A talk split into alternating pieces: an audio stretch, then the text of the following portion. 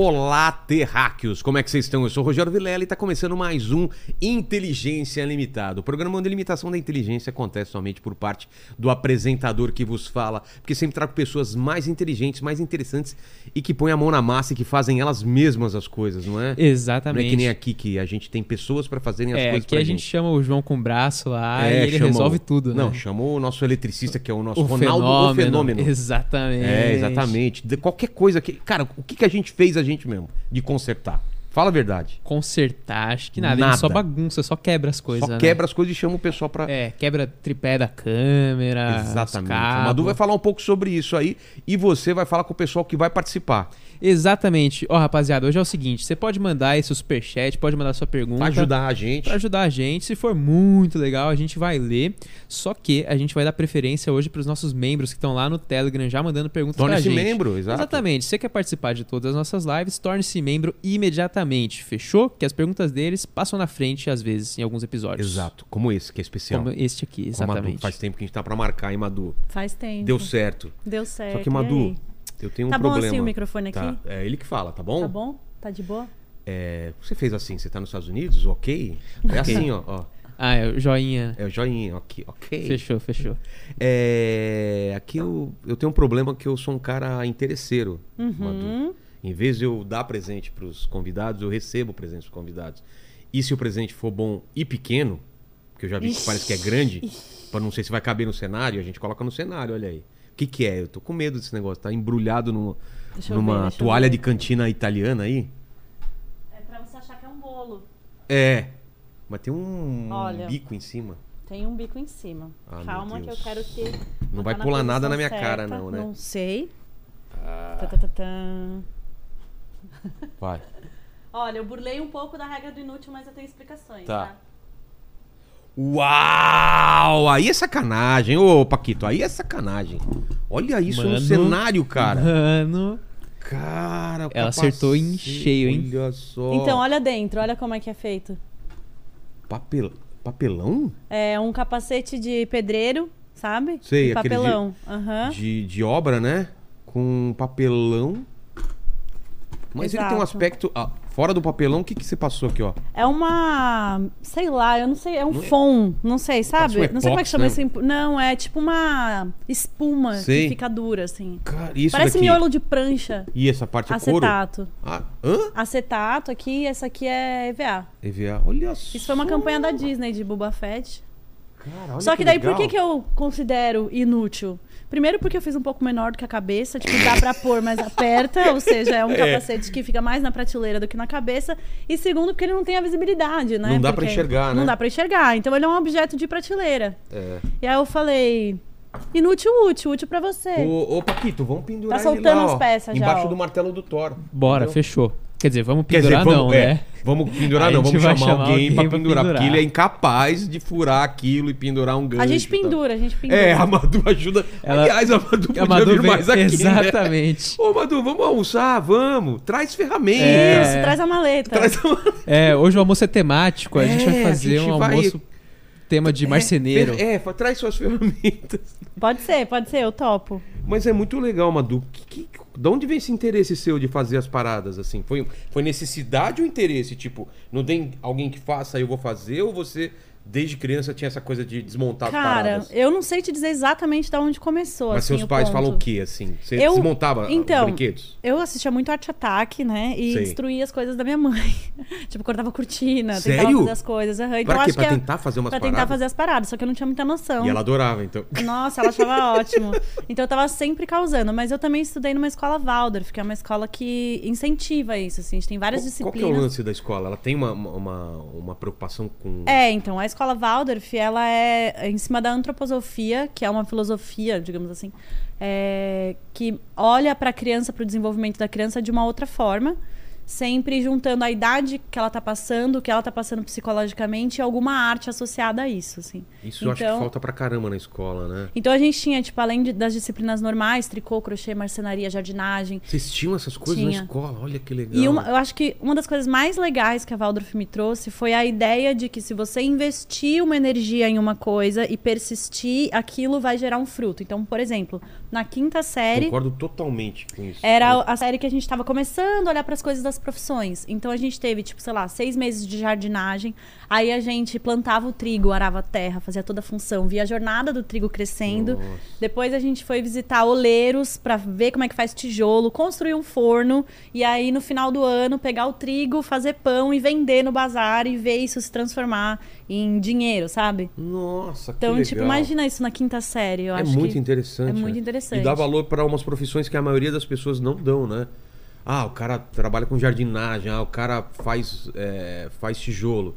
E, meu, já vi a produção dessas paradas, é muito legal, né? Porque É muito lá- Eu legal. sou do interior e tinha muita olaria lá. É muito E eu legal. acho que a criança que, que cresce com essa jornada, assim, olha um pouco diferente para as coisas. Também então, eu acho. que. é, Mas tinha também com desenho, com dança, com, com, teatro, tudo, com tudo. Que É, a gente tinha aquarela, várias coisas, assim. Claro, como tudo tem dois lados, né? Então, assim, ao mesmo tempo que era muito incrível, você vive um mundo muito diferente também, né? Como então, tipo, assim? porque a escola Waldorf, pelo menos essa que eu estudava, que era a Rudolf Steiner aqui em São Paulo, tinha uma coisa meio de uma sociedade, assim. É, por exemplo, Fechada? É, que não, não quero exagerar né, nesse termo, sim, mas... mas- tinha uma coisa meio assim. é, o- a alimentação era pensada por todos de uma maneira. Então, sem Ah, Coca-Cola, tá. sem fritura, sem coisas, é, sem celular, sem videogame, não sei o quê. Então, pra o criança. perigo também de se sentir um pouco a parte do resto do Exatamente. mundo. que foi o que assim. aconteceu comigo. Quando É mesmo? eu tava, tipo, na oitava série, eu comecei a fazer disciplinas fora, tipo basquete, hipismo, coisas, conviver com crianças normais, E digamos assim. E aí eu comecei a falar, ué, tem um mundo lá que eu não tô vendo. E eu comecei a querer sair. Hoje, olhando. Por exemplo, o que, que você achou? Pô, eu- Ah, tipo tênis, Falta- Nike Shocks na época, sabe? Ah, não Porque tinha essas tinha. paradas? Não, então. Tinha um acordo entre os pais de tentar. Qual vai ser a marca de lápis? Então Ah, tá. todo mundo tem a mesma marca de Pra lápis. ter aquela coisa Qual de, ah, vai ser a mochila? o teu É. desejo de... Não que é uma coisa da escola, mas acaba sendo uma filosofia que gira, Pô. que é muito legal, mas para uma criança de 13 anos, você olha e fala: "Não, eu quero aquilo lá que eu vi no shopping", Exato. sabe? Então, como tudo tem dois lados, assim. É, o lance é, eu acho legal os princípios, mas você também mostrar o outro lado pra criança, pra adolescente, né? E aí quando eu interessante é, e aí eu saí querendo muito sair, eu quero sair, não sei o quê. Aí hoje eu olho e falo: "Nossa, Waldorf me trouxe muitas Porque você coisas". tava aqui, você quis ir pro oposto e, e o meio termo que é o legal, né? É ter um pouco dos dois mundos, né? Mas aí foi assim que eu comecei a ter os meus primeiros contatos, né, com essa coisa manual. Mas de tudo que você fez, o que te, te você achava mais legal? Era, era coisa de fazer a, a parada? O que que era? que Então, pegou? na verdade, isso era um hobby, né? Eu, eu fui seguir carreira de atriz. Eu fui pro Rio pra estudar teatro e Mas tal. tinha alguém da família? Tinha alguma... Não, eu sempre vi minha mãe fazendo muitas coisas. A gente tinha sítio, então ela pegava, reformava os móveis. Sempre foi uma coisa normal pra mim.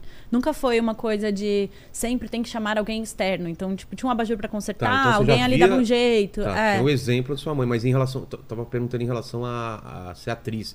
Tinha Ah, uma de ser atriz? É, tinha uma influência na família? A gente fez teatro na Waldorf também. Também tinha isso. Eu sempre tive essa coisa desde. Meu, eu tenho fitas VHS, eu precisava transformar Resgatar. isso, é, isso? em mídia. Tenho, mas deve estar tudo mofado, preciso entender. Dá pra limpar essas paradas, tem mas eu tenho, recuperar. tipo, eu com O, o 11 Paquito não, anos. nem- não, sabe nem o que é VHS.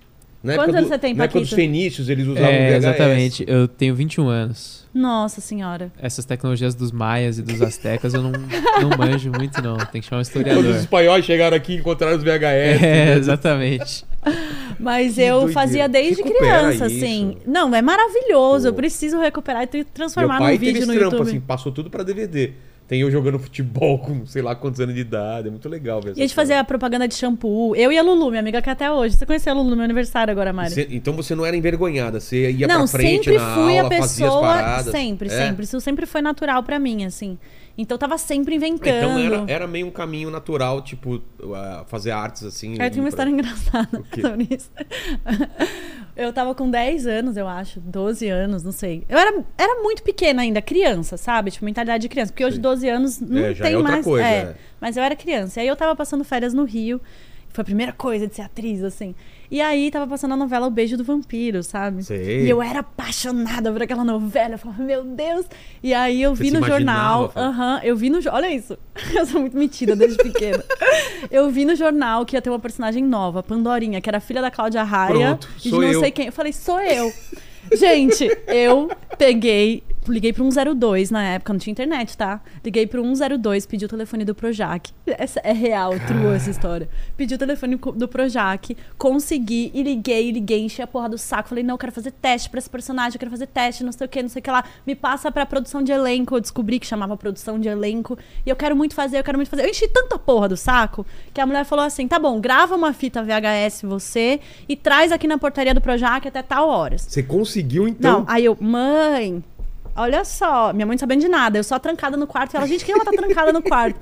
Aí, falei, mãe, olha só. E minha mãe sempre me apoiou muito, assim. Ai, aconteceu isso, isso, isso, isso. E agora eu preciso mandar a fita VHS. Só que, tipo assim, a gente tava na Lagoa, o Projac, aí na É, puta que longe pariu, tipo, é muito longe. E a gente de férias. Aí a minha mãe, tá bom, vai, vamos lá. Aí fez a, a fita comigo. E aí eu. Você. Porque Fala a é, verdade, a como que Pandorinha. era? É, não, que é a a Pandorinha que que, era. fez? Não, era maravilhosa, eu tinha que ter É? essa fita. Putz, eu queria muito Eu ver. queria muito ver Você isso tem de isso? novo. Cara, eu preciso dar uma olhada uma nos olhada. arquivos da família. Então a gente vai colocar. Pode, Pode, colocar, pode colocar. Vê aí, você co- coloca aí, vamos Meu ver. Deus, fechou, fechou. socorro. Vou colocar aqui. Bom, e aí é, era, era- eles pediram duas cenas, uma que fosse mais cotidiana e uma que fosse obrigando. E na personagem lá, ela é, ia discutir na trama que o padrasto não é pai. O personagem lá, ela ia brigar dizendo: Você não é meu pai. E aí eu fiz essa cena: Você não é meu pai, você não sei o que. nananá." E aí gravamos e levamos pro Projac. E minha mãe, tipo, ai meu Deus do céu. E a gente ia embora, tipo, dois dias depois do Rio. Eu morava em Sei. São Paulo na época. E aí tá, entregamos e, tipo, esqueci. Esqueci não, né? Fiquei naquela ansiedade, mas falei, ah, agora já foi. É. Aí passou, sei lá, acho que pra mim foi muito tempo, não sei quanto tempo foi, mas pra mim foi tipo assim, 10 dias, sei lá. Tamo em São Paulo de novo, falei, ai, nada aconteceu, que merda e tal. Ah, não, foi no mesmo dia, primeiro foi no mesmo dia. é, ligaram pra minha mãe, a gente tava na praia. Ó, a gente gostou da fita, ela tem que voltar aqui. O quê? Aham. O quê? E eu achando que, meu, o pessoal não ia nem ver. Não, foi, rolou. Aí a gente foi pra um primeiro Tá vendo, teste. cara, cara de pau. É que nem você também, cara de É pau verdade. Mentiu que morava perto só pra trabalhar aqui e tá aí. Não, mas eu menti Não, não, com fica quieto. planejamento. É, então, mentira, mentiras. Você foi ator. Tá bom, Tá bom. aceito. A cara de aceito. pau às vezes, de pau, às vezes é. abre portas. Tá bom. Funcionou. É. isso. Bom, e aí fui pra esse primeiro teste, eram tipo 40 meninas. Mas, eu, tipo, a- lá no Projac mesmo? No Projac. O primeiro teste era só imagético, assim, era só dar uma olhada. Tá. Tipo, ficava. Eu lembro que eu era apaixonadinha no Kaique Brito na época, né? Porque eu tinha gente 11 anos, sei lá.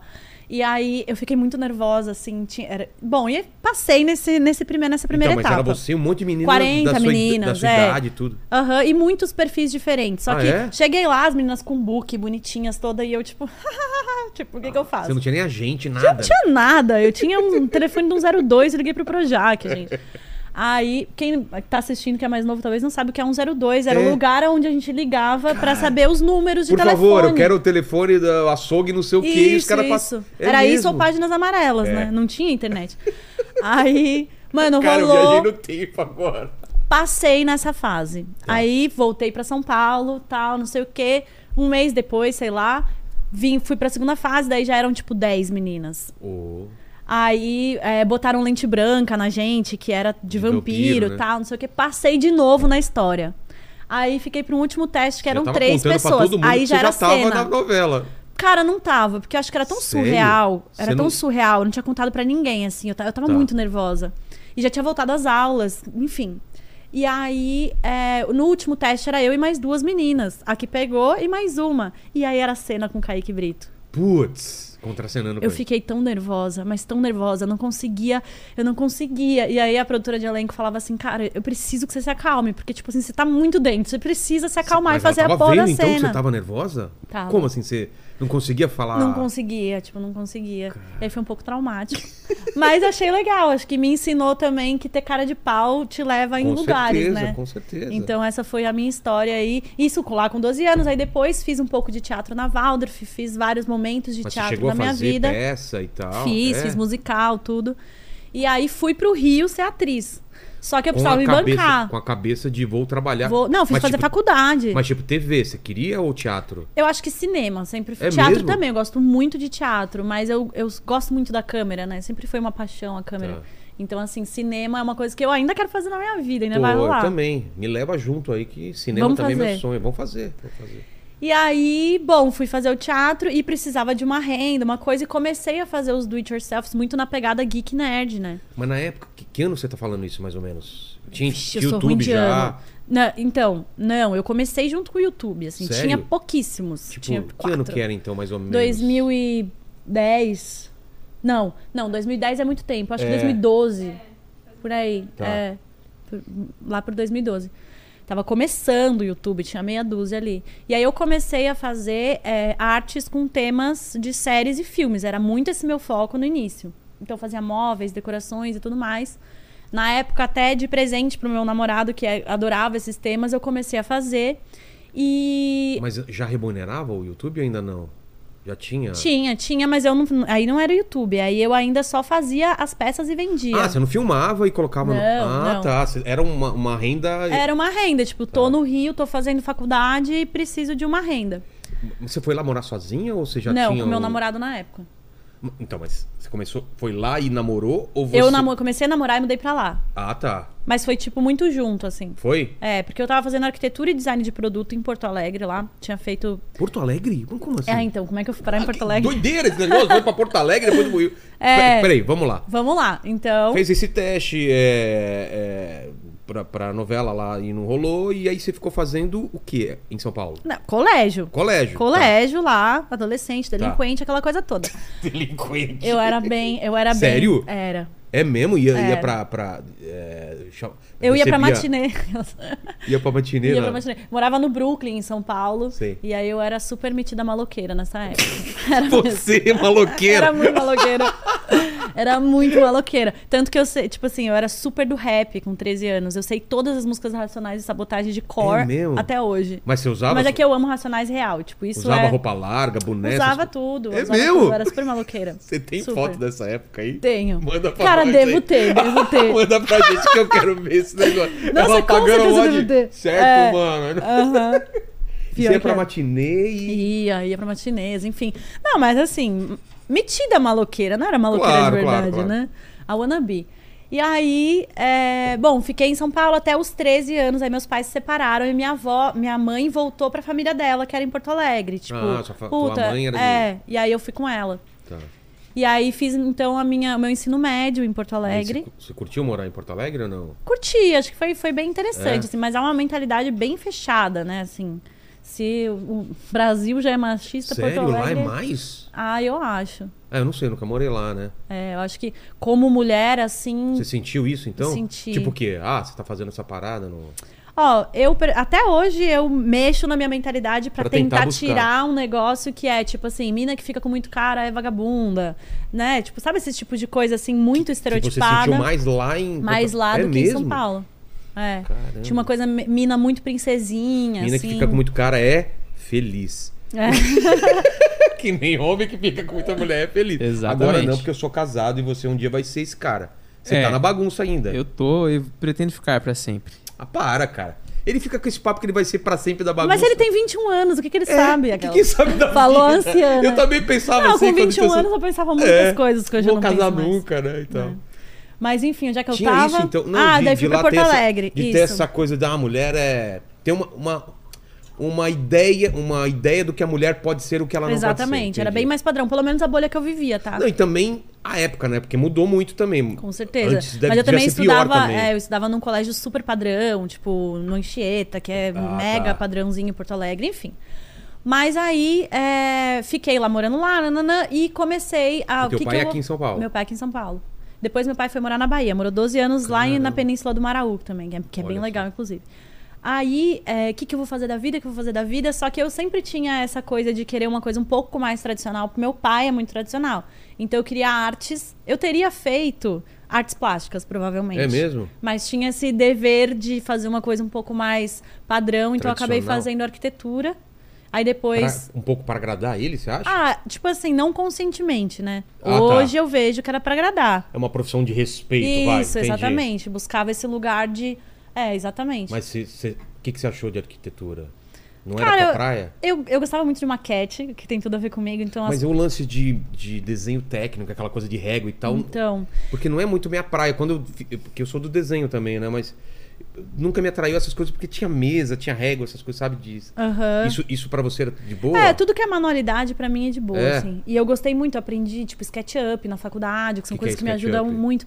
É o desenho 3D. Então, quando você vai pensar uma coisa, você faz no programa o desenho 3D do ah, no ambiente. CAD, num CAD da vida? É, só que o SketchUp é mais fácil. Eu aprendi CAD também na faculdade, mas é mais Era um complexo. programa SketchUp? É, Ah, tá, tá. que eu uso até hoje. Tipo, eu vou É pensar fácil, no ambiente, porque eu o- o testo. CAD é era muito, muito fácil. complicado. É o The Sims da minha vida. Sério? Nossa, eu amo, amo. Quando você quiser pensar um ambiente, monta no SketchUp. Você coloca as medidas, ele te dá 3D, você vai colocando os móveis, essas Exatamente. Você baixa móveis parecidos com o que Então, você mas tem é em fácil mente. de mexer, porque eu adoraria ver isso. Cara, eu acho fácil. Mas É? aquela coisa, talvez as primeiras experiências ali não sejam Até tão fáceis. É, até passar um... No segundo projetinho Tá. você já vai estar arrasando. E é muito bom Pô, você poder sim. pensar. Porque você pode criar coisas do zero ou pegar móveis parecidos com o que você tem Entendi. em mente, editar eles e tal.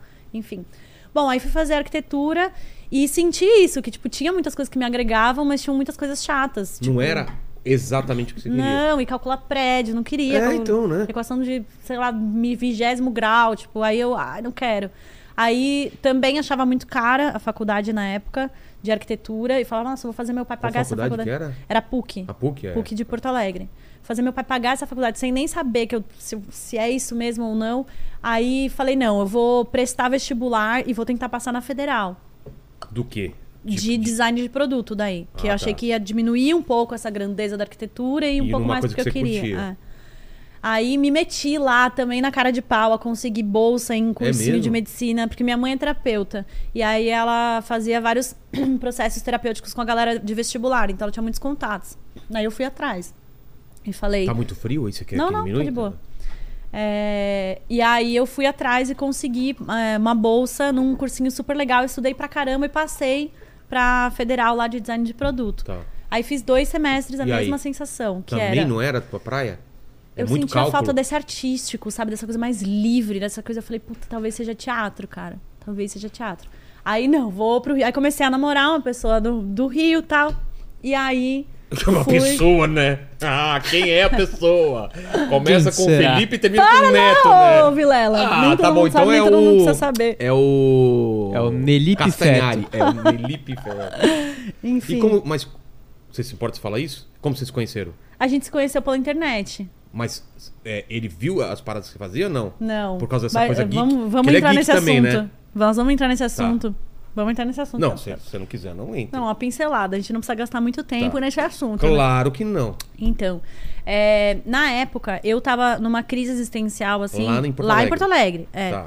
De falar, cara, a gente tá numa geração artística que não tem nada, ninguém fala nada, nenhuma música fala sobre nada, nada, nada, nada. Vamos lá, vamos ver que, que contexto que a gente tá 2010. falando. 2010. 2010, 2011. É, deu uma... Você teve os anos 90 de música legal pra caramba, de bandas. E aí, o começo dos anos 2000 realmente ficou uma... É, e pelo uma- menos pra mim, como adolescente naquela época, pode ser Você que tinha muitas quê, coisas incríveis. O que, que você acompanhava? Nossa, De nem música? lembro nessa época. É, você não era nascido, então não Mas pra... assim, dentro do que tocava a juventude, talvez tivesse muitas coisas legais Então, mas, que eu não exemplo, tinha acesso. Felipe Neto, os caras já existiam como vloggers. Existia esse movimento já? Tava começando, primeiros P- meses PC, desse, ele, movi- o desse Cauê e movimento. tal. é. Tá. E aí eu tava nessa crise, eu me lembro que eu tive uma conversa num bar com umas amigas e falei assim, cara, é muito louco, ninguém tá falando nada sobre nada, ninguém tá tentando mudar a mentalidade de ninguém. Entendi. Tipo, a gente tá De aqui... opinião, né? É, Entendi o que você tá falando. tá só, tipo, era Vivendo e passando... pós Britney Spears, eu acho, assim, sabe? Tipo... E é isso. E aí eu tava nesse questionamento Vazio. e vi é, a entrevista dele no Jô. E eu falei, cara, esse, esse- esse menino ele tá fazendo um negócio que é fazer a gente questionar do que a gente gosta. E isso é importante. Eu acho que isso foi um dos motivos dele fazer tanto sucesso, né? Porque ninguém tava fazendo isso e, e ele fez parte desse movimento. Exato. E eu achei muito importante ali naquela época. E- Porque, e tipo assim, eu tava assistindo parecida? Crepúsculo. Ele é- A nossa é. É, tá. é. Tipo, eu acho que ele é um ano mais velho. Ah, então, então mesma geração, mesmo, mesma É, idade mais ou E menos. aí, eu, por exemplo, eu tinha visto Crepúsculo e não tinha pensado sobre nada do que ele tinha questionado. E aí, quando ele vem, tipo, falando aquelas Foi coisas. esse vídeo dele que estourou, não foi, Foi, do foi. Crepúsculo? Tá. E até, tipo, do- é, falando de restart, falando de. Tipo assim, o fato é fazer a gente questionar do que a gente tá gostando. E eu achei isso muito importante. Eu falei, É porque você tinha mídia só empurrando coisa pra você. A coisa agora pra você gostar é essa, agora pra Isso. você gostar é isso. Você tem que se vestir assim. E todo mundo, ah, beleza, né? É isso. Entendi. E aí, é, quando eu vi essa, essa entrevista, eu fiquei, tipo, impactada. E eu mandei um Eu e-mail. não lembro dessa entrevista, sabia? Ele, dele no jogo, até ver depois. Mandei um e-mail pra um blog antigo dele, que chamava, acho que Controle Remoto TV, Tá. sei lá. Falando isso, falando, ó, tive uma conversa de bar essa, essa semana com amigas e tal. Achei que ninguém tá fazendo nada, você tá fazendo uma coisa importante. Parabéns pelo seu trabalho, assim. E aí ele me respondeu, Manda enfim. nudes. Aqueles caras todos. Eu acho que eu mandei uma foto nesse e-mail. É? Acho que eu mandei uma Ah, foto. tá. E, é, tipo assim, só pra você saber que eu não sou só. uma pessoa aleatória, tipo, essa Um sou e- eu e tal. E aí ele porque respondeu. no, rede social não tinha? Não assim? tinha rede social. Não? Não, Instagram não. Tinha MSN, nessa época era Sério? MSN. Não E tinha aí ele respondeu face- me mandando MSN. Olha só. E aí a gente, enfim. Começou a trocar ideia É. e tal. Aí, aí foi isso, gente. Encerrou esse capítulo. Aquelas. E aí, aí você vai pro Rio. Aí eu vou pro Rio. E aí comecei a fazer a faculdade de teatro lá.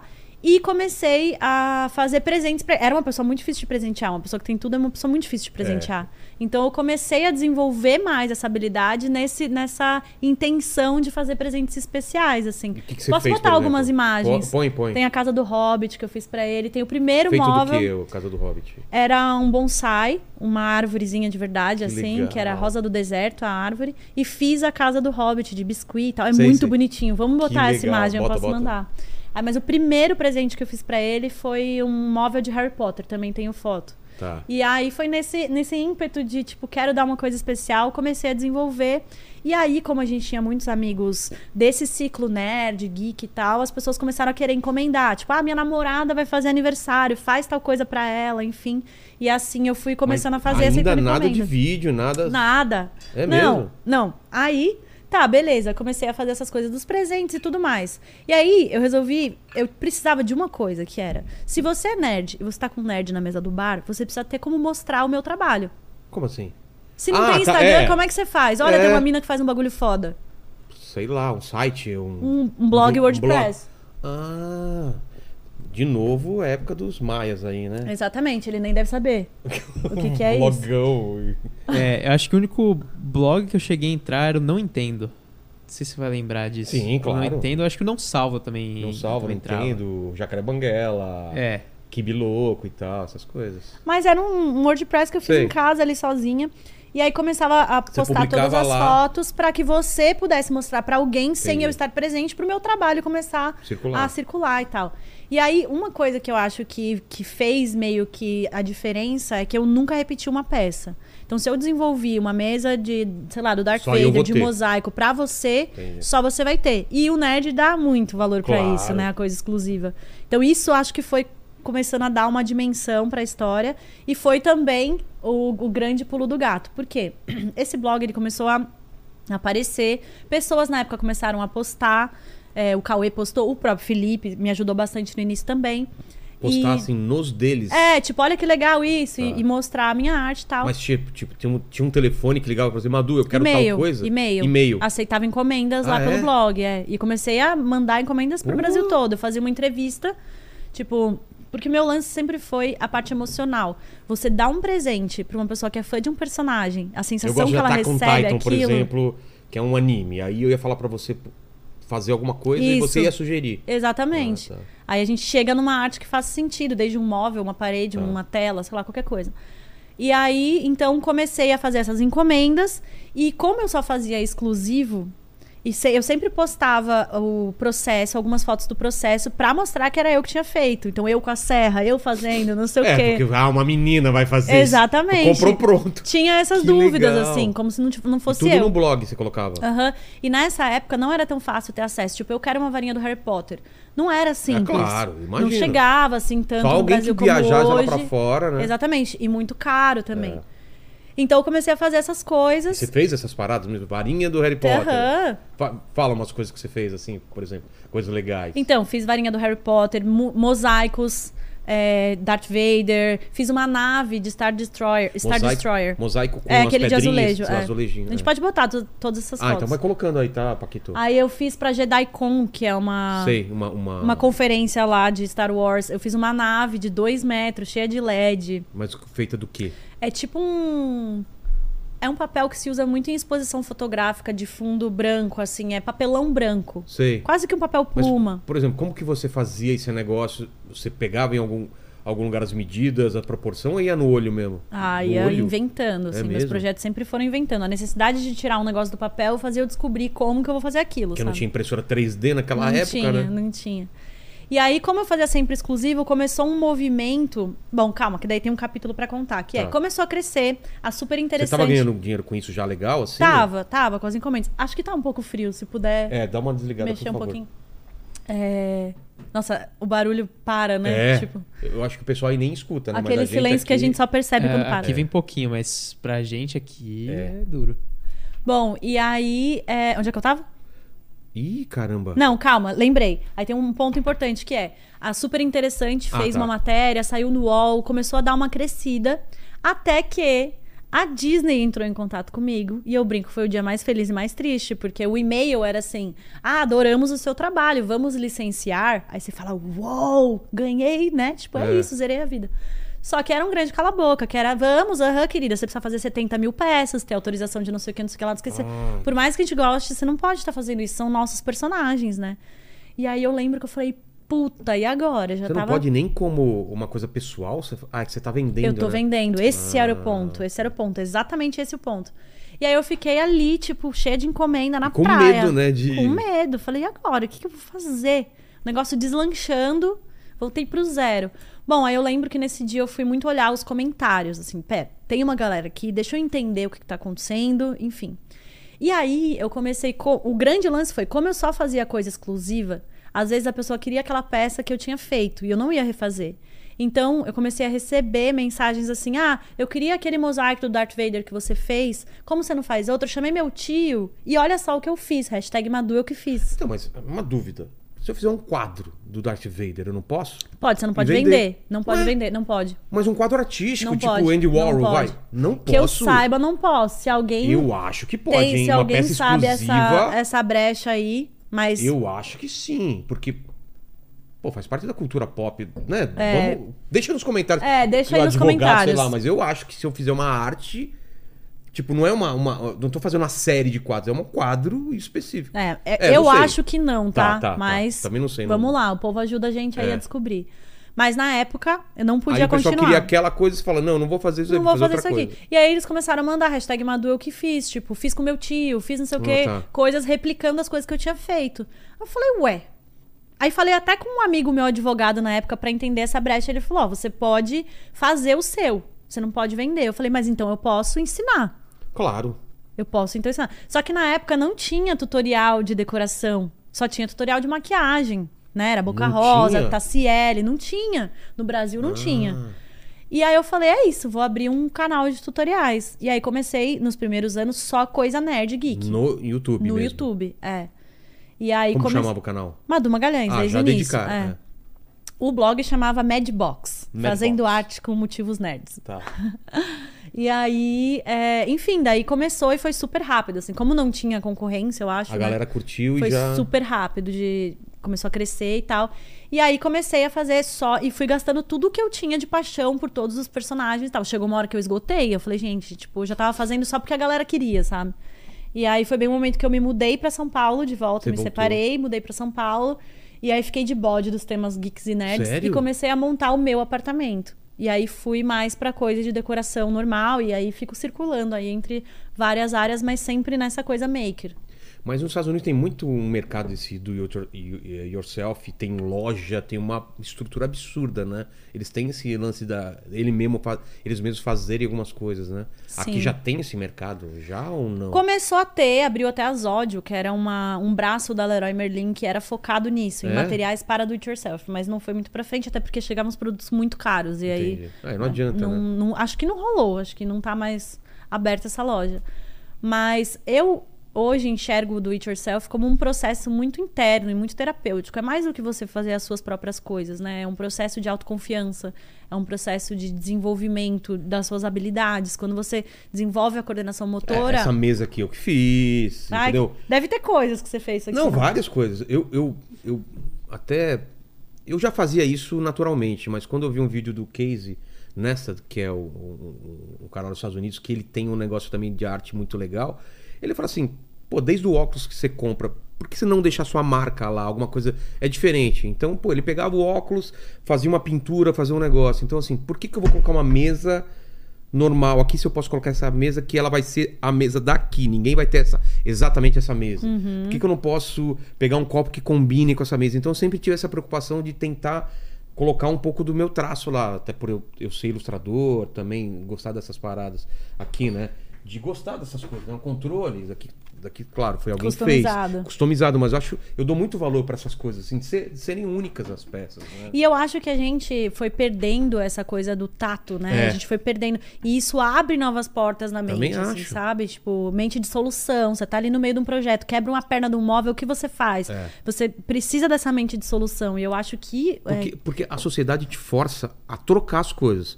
Você vai comparar, sempre é mais fácil você trocar, comprar um novo, do que consertar. Pode ver. exatamente. Geladeira, às vezes. Pô, esses dias, você vai orçar, fica, sei lá, 900 reais e uma nova tá 1.500, não sei, vou dar um exemplo assim. Aí você fala, pô, vou comprar uma nova. E, cara, é é uma, é uma. Você vai jogar fora um negócio que dá pra consertar? Cara, isso, essa conversa é bem profunda, assim, Não é?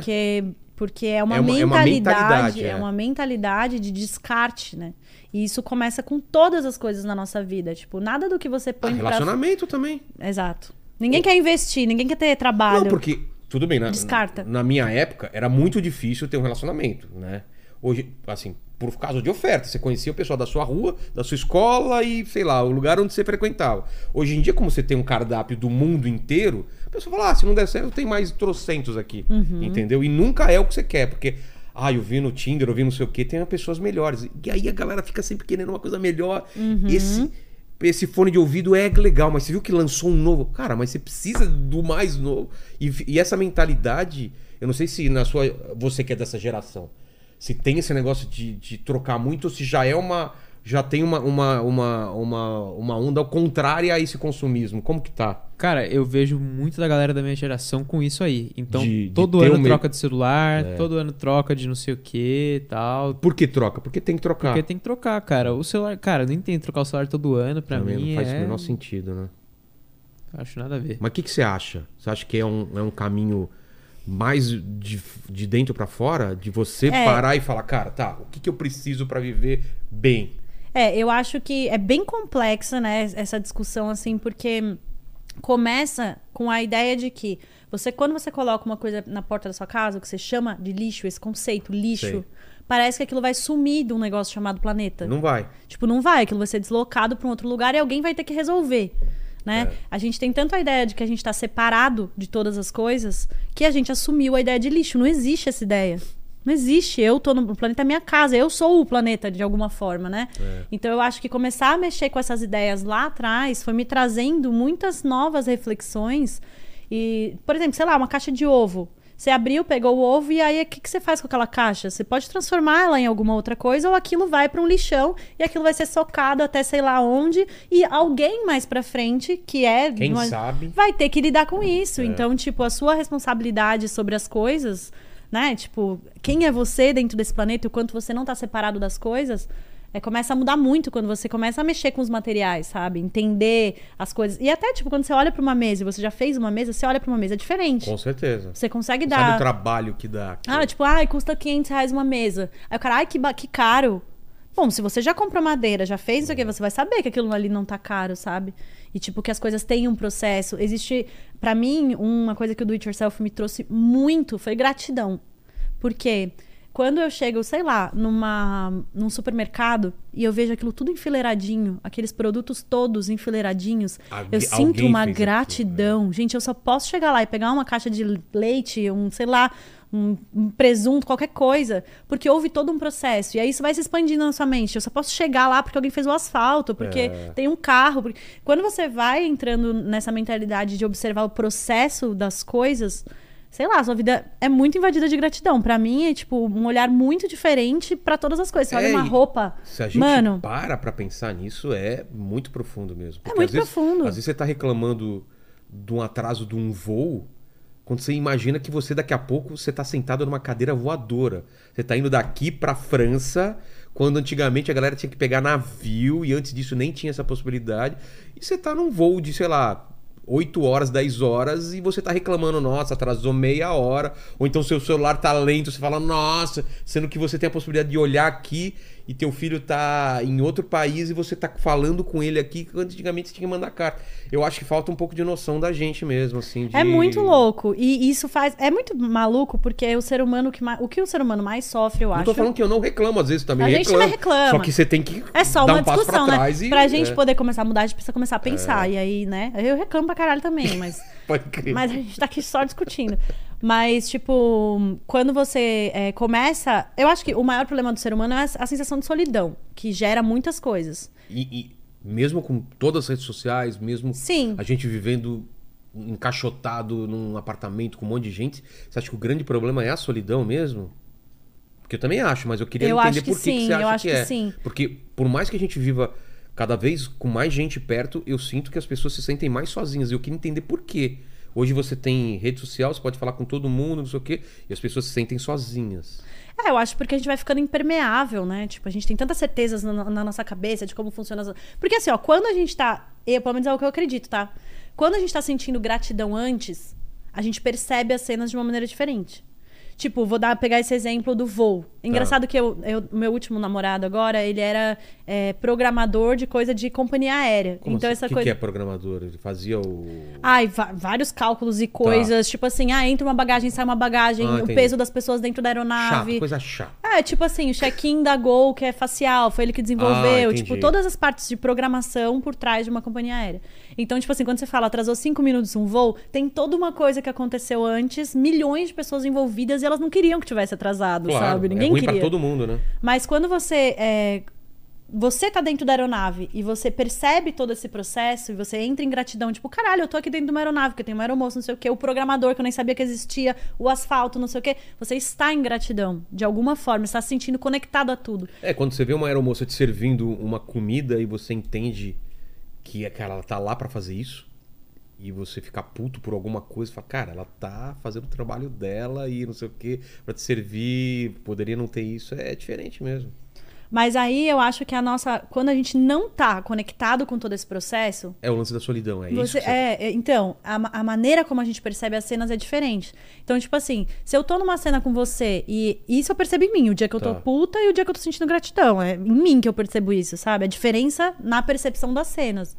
É, a gente fica mais impermeável, a gente fica querendo mais coisas do que dar. Entendi. Entendeu? Eu tô aqui sentada espe- com você, mas eu tô, eu tô na minha cabeça querendo coisas ao invés de prestar atenção em você e ver que, que troca que tem pra Sem- acontecer e você ficar não tá permeável. vivendo o momento, você tá vivendo o antes ou o depois, né? E julgando, e, e tá É. num processo mental de solidão, assim. E principalmente de se achar insuficiente, tudo que a gente, né, na nossa sociedade a gente vai crescendo e a mais, gente. é- por que, que eu não consigo isso? E- Isso. a e gente não- é treinado a não, não estar de acordo com o que está acontecendo e querer uma outra coisa É. que seria o ideal. E quando você consegue, aquilo já não é o suficiente, você quer mais, né? Exatamente. É, o, o Trajano que veio aqui, né? O pessoal falou de uma frase dele muito boa, né? Que a vida é, é aquela ânsia de querer coisas e. Como que é? E a. Quando você já tem. E a. E a o tédio de, de, de possuir as coisas, né? Você tem uma ânsia de querer a coisa, e depois você tem o tédio de ah, eu tenho que pagar a minha casa, eu tenho que pagar o PVA. Porque você teve e agora só tem a parte ruim de, pô, você queria ter, agora tem, então quer Exatamente. ter filho? Então, Eu escrevi um texto numa legenda de um post, acho que mês passado, que eu é, tava falando um pouco sobre isso, que é, a gente chega no planeta, isso ainda respondendo ao que você falou, Tá, qual que é a, a sensação de solidão, por que essa Entendi, sensação de entendi. solidão?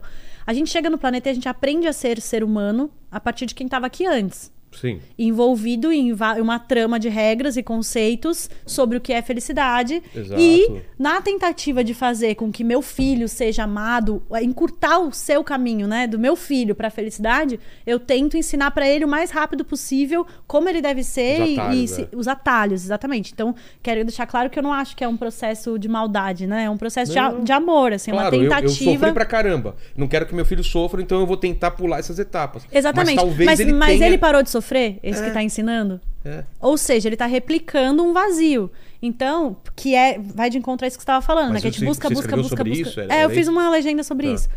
A gente busca, busca, busca, busca, busca uma ideia que a gente acha que vai chegar em algum lugar. Mas e se lá tá vazio? Quando chegar lá, a gente vai querer outra coisa. Porque era uma ilusão. É, então.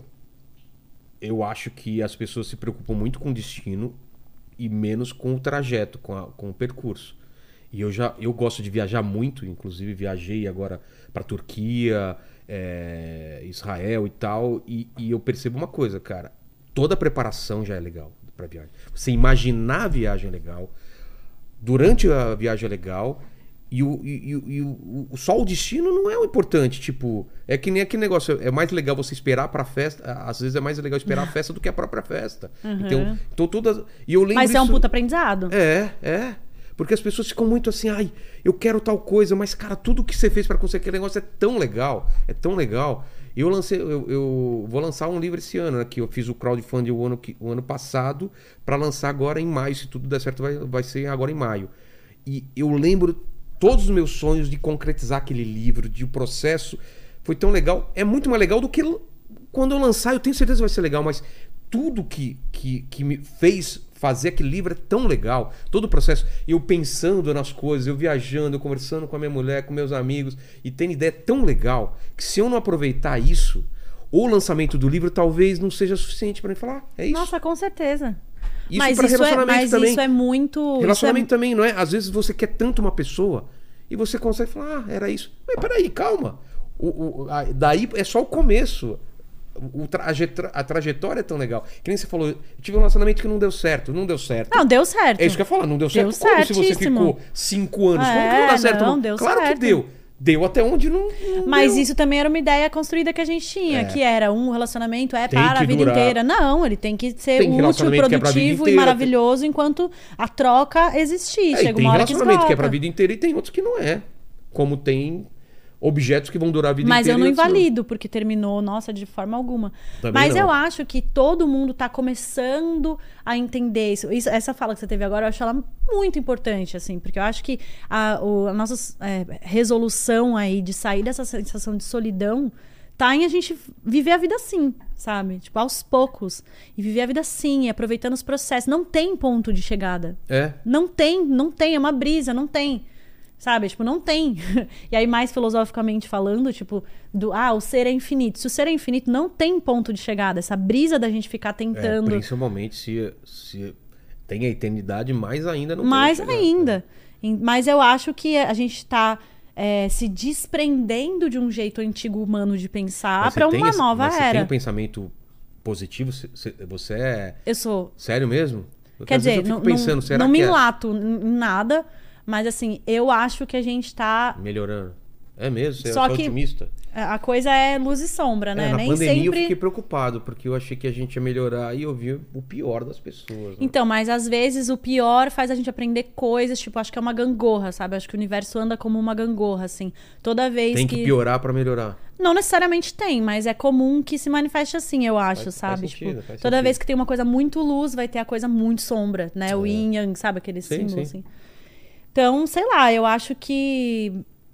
Eu, não- eu, eu não gosto de julgar. Não- Como é que eu vou saber exatamente o que tá acontecendo, sabe? É. Ca- Cada um é um ponto de vista, uma bolha, vai saber. Mas eu sou otimista no sentido de as pessoas que eu observo, o universo que me toca, eu vejo as pessoas mudando e mesmo pessoas que tinham mentes muito complicadas. é, sinto, não gosto da palavra avançaram, mas sinto que que aprenderam muito com tudo isso que aconteceu e enfim, acho que sei lá o que, que eu acho, na verdade, É. mas eu, eu sou otimista, eu sou otimista. Eu acho que a gente tá caminhando pra frente e o que eu posso olhar é pro meu processo. Eu aprendi muito nesses anos com tudo que aconteceu, sabe? O Tipo, que, por exemplo, que você pensava diferente, além dessa coisa do, do, do Cara, percurso ser mais importante? é, pra o mim- questionei tudo, né? Questionei tudo, me meti no autoconhecimento só porque eu tava presa dentro de casa. Não estou falando que a pandemia é uma coisa boa, mas houve um reflexo de muitos questionamentos que talvez eu demoraria 25 anos pra ter e que eu fui ter porque eu tava ali presa dentro de casa, Você resolvi tava estudar coisas. sozinha ou você tava namorando? Não, tava namorando. Eu morava com o Akira, meu namorado na Ah. época. a Gabi e mais um amigo. A gente morou em quatro. Que eu tinha uma casa muito grande e aí Ah, a tá, gente era- foi. É, E a gente foi bom se isso? Foi maravilhoso. É. Foi muito bom. Hoje eu já tô numa fase que eu tô querendo ficar sozinha, mas naquela fase, morar junto foi muito aprendizado, assim. E a coisa da convivência traz muita, né? Você É. fica muito de cara com, com as suas projeções, com o quanto você desconta nos outros o que você tá sentindo e tal. Então foi muito aprendizado, assim. Mas eu acho que a pandemia teve esse reflexo, né? Ao mesmo tempo que teve um lado muito sombra, a gente mexeu Não, na não, humanidade. claro, não, tem como não, não ver que trouxe coisa positiva, né? Meu, eu Você- questionei coisas Sério? que hoje eu olho, tipo, eu, hoje eu me questiono assim, será que eu quero morar na cidade? É, eu também eu comecei a pensar nisso por causa da pandemia também. Até, tipo, é, como a carreira, né, como influenciadora, eu, eu já tô Mas você esgotada. precisa morar na cidade? Não, não preciso. Ah, tá. Mas é Isso um já apego. É, uma- um isso apego. já é uma, uma, uma vantagem, né? De não precisar. Mas a gente tá numa profissão. Porque que eu preciso. você por... Tipo, ah, por causa dos convidados. É, então, imagina, eu moro no interiorzão. Os caras vão ter que se deslocar até lá, é, muito mais complicado. Você precisa. entendeu? Mas é, existem possibilidades, que era uma coisa que eu tava pensando até, tipo, de criar espaços dentro do ano. É, Né? Ao invés de você tirar uma férias, por que, que você não pode tirar duas? eu, eu penso nisso E eu também. percebo que eu tenho muito um julgamento de tipo assim, ah, isso é coisa de gente de vida fácil. Sabe umas coisas assim? Sei, sei. Pô, se eu tenho essa possibilidade de poder fazer isso, até pra fazer meu trabalho melhor, com a mente mais fresca, por que não criar mais espaços do Mas que você- o comum na Isso mentalidade você colocou humana? como uma coisa que você ati- atingiu? Não, é pra atingir, esse ano. Você já vai, esse ano já... Esse ano eu já quero criar mais espaços. Porque eu percebo que eu Porque fico esgotada. Você, você viajava pouco e deixava pouco tempo Eu fiquei pra... sete anos sem tirar férias Putz, isso é... e só viajava a trabalho. E aí você não aproveitava. Que é uma coisa que muitas pessoas não pensam, né, na vida do influenciador. Tipo, muitas vezes você É. Não, viaja, mas você tá trabalhando. Então. Mas você ia pra cobrir alguma coisa? É, ou cobrir alguma coisa, uma, uma premiere, Sei. uma. Ah, diversos eventos, assim, viajei bastante, principalmente nos primeiros anos, que tinha menos gente, né? Os convites eram mais concentrados. Exato. Mas você não desliga a mente. Tipo, agora eu tirei 12 dias, eu fui pra Moreré, na Bahia. E, E eu não quase não trabalhou. fiz stories. Ah, tipo, isso é legal. Eu não tinha um job, não fiz nada. Eu quase que sumi. Assim, eu postava É. stories na vontade de, nossa, que lugar lindo, eu preciso compartilhar. Mas de um lugar muito não fluido. era obrigação. Exatamente. E, e, assim, eu tô muito priorizando criar espaços. Porque, por exemplo, eu percebo que no ano passado eu tirei um mês. Foi a primeira vez que eu tirei um mês. Eu não trabalhei durante um ano? mês. É, Ou no... final do ano. Ah, boa. E peguei Covid no meio, foi uma função. Mas foi é, o trabalho artístico. Quando eu voltei dessas férias, eu fiz o trabalho artístico mais potente que eu já fiz em toda a minha vida. Claro, pô, imagina. Ele vai sair O ainda. cérebro, é, Tô montando uma exposição. É mesmo? Que vai, acho que vai ser bem legal. Em cima do meu processo de autoconhecimento, são obras de arte que contam uma Mas história. Vai, vai dar pra ver isso onde? Ah, vou, eu vou anunciar. Aham, vai ser ali pe- perto do Beco do Batman. É, a gente coloca, quando tiver, você manda pra gente, porque vai ser depois do- de hoje, então, aí ele coloca na não vai na ter ainda, eu descrição. acho. Mas. Não, não, quando tiver, Quando você manda tiver, a pra ele e coloca na descrição. Beleza. É. Coloca o link lá. É, coloca o link. E aí, meu, eu percebi isso. Eu falei assim, nossa, eu tô tão envolta numa máquina, trabalha, trabalha, trabalha, trabalha. Porque a minha, minha família tem muito essa mentalidade de trabalho, trabalho, trabalho, trabalho, trabalho. Eu sou capricorniana também. Tipo, é é natural é, em não mim. manjo isso aí. Você fala, eu sou capricorniana pra mim, tipo... Não, mas eu, tipo, eu tenho essa mentalidade do trabalho, É? trabalho acima de tudo e tal. Eu sou muito nesse lugar. Mas eu percebi que o trabalho mais potente que eu fiz foi depois de uma grande pausa. Então eu comecei a questionar e falei, cara, talvez pra eu ser a grande profissional que eu quero, eu precise do que eu não acho que é o que eu tô Mas precisando. eu acho que sim, eu acho que você tem toda a razão. Eu, depois de uma viagem, eu venho cheio de ideias também, assim, muita coisa pra fazer.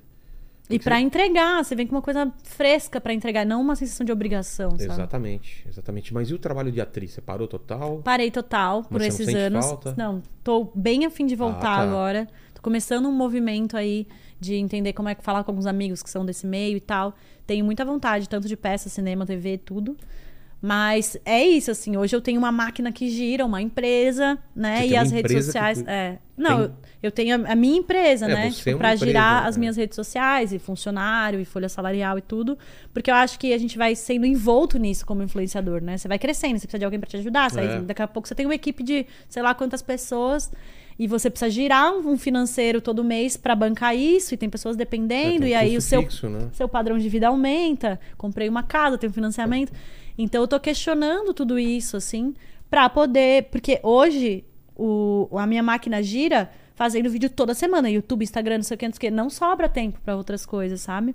Então, Para o trabalho de atriz, você teria que abrir mão de algumas coisas ou se, É. ou se planejar diferente. eu até fiz um vídeo no final do ano passado falando sobre isso, que é tipo assim, se a rede não me, não me, é, não me sustentar no ritmo que eu preciso ir agora, talvez a rede não seja mais pra mim. A rede que você fala? As, as redes, Ah, né? tá, tá. Tipo assim, se eu só dou conta na, saúde, na minha saúde mental e no meu processo interno de lançar um ou dois vídeos por mês, se a rede me engolir, paciência. Mas isso Você foi uma decisão recente, É, exatamente. eu vi uma matéria sobre, sobre sequestro do, do seu público que fala exatamente isso, né? Às vezes você é sequestrado pelo seu público e quando você vê, você tá fazendo só o que eles querem e não mais o que você quer. Por exemplo, seu aspecto. Você faz um monte de coisa, mas tem uma coisa que deu muito certo. Aí o público vai querer só aquilo. Aham. Mas você não é só aquilo. Aí você é obrigado a fazer. E tem gente que se obriga a fazer aquilo quando vê, passou cinco anos, tá depressivo, tá mal, porque não é o que ela quer. Tá só entregando o que o público quer. E na verdade, eu não acho que o público saiba o que ele quer. A Né? gente.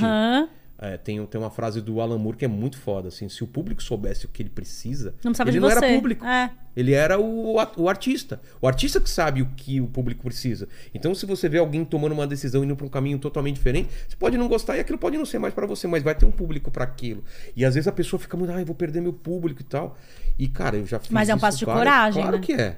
Com o Mundo Canibal eu fiz isso. Eu larguei o Mundo Canibal, perdi todo um público, fui para stand-up. Stand-up eu- é outro público. O meu livro é sério, é outro público. Aqui é outro público. E eu sempre tô, tô arriscando.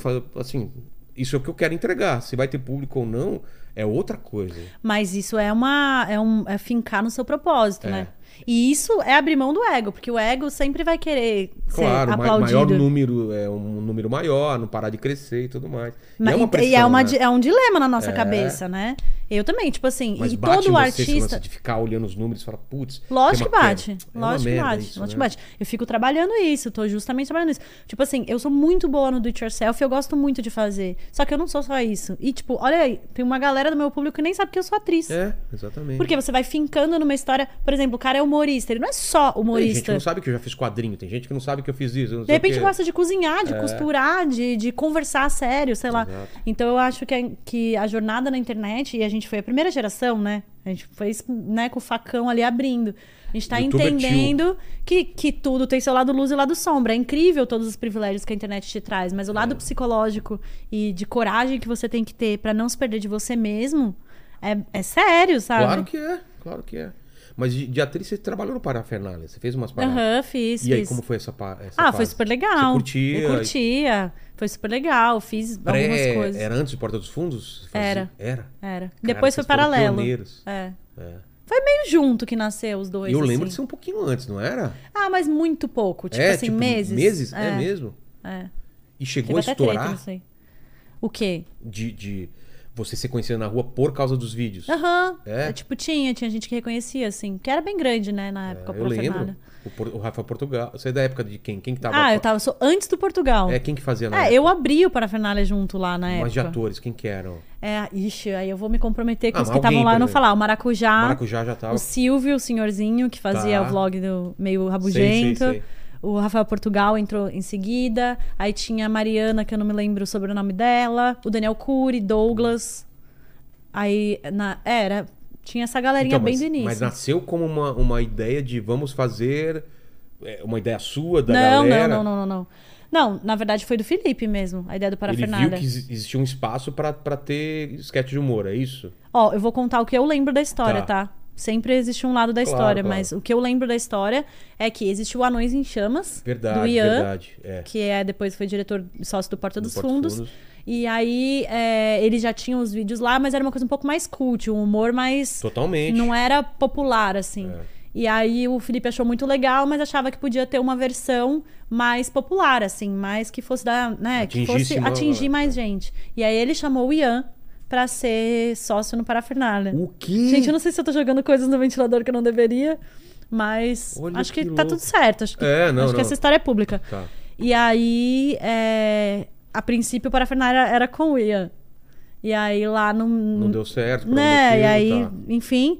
E aí o Ian foi pro Porta junto com o Porchat, simultâneo do que o Felipe abriu para a Ah, Fernália. Mas deu uma entendi. super treta na época. Eles ficaram um tempo sem se falar, foi bafão. Mas depois também já. Mas o que já- já cresceu muito rápido, Muito né? rápido. Mas também o Felipe era muito grande, né? Ah, é verdade. Era muito grande na época.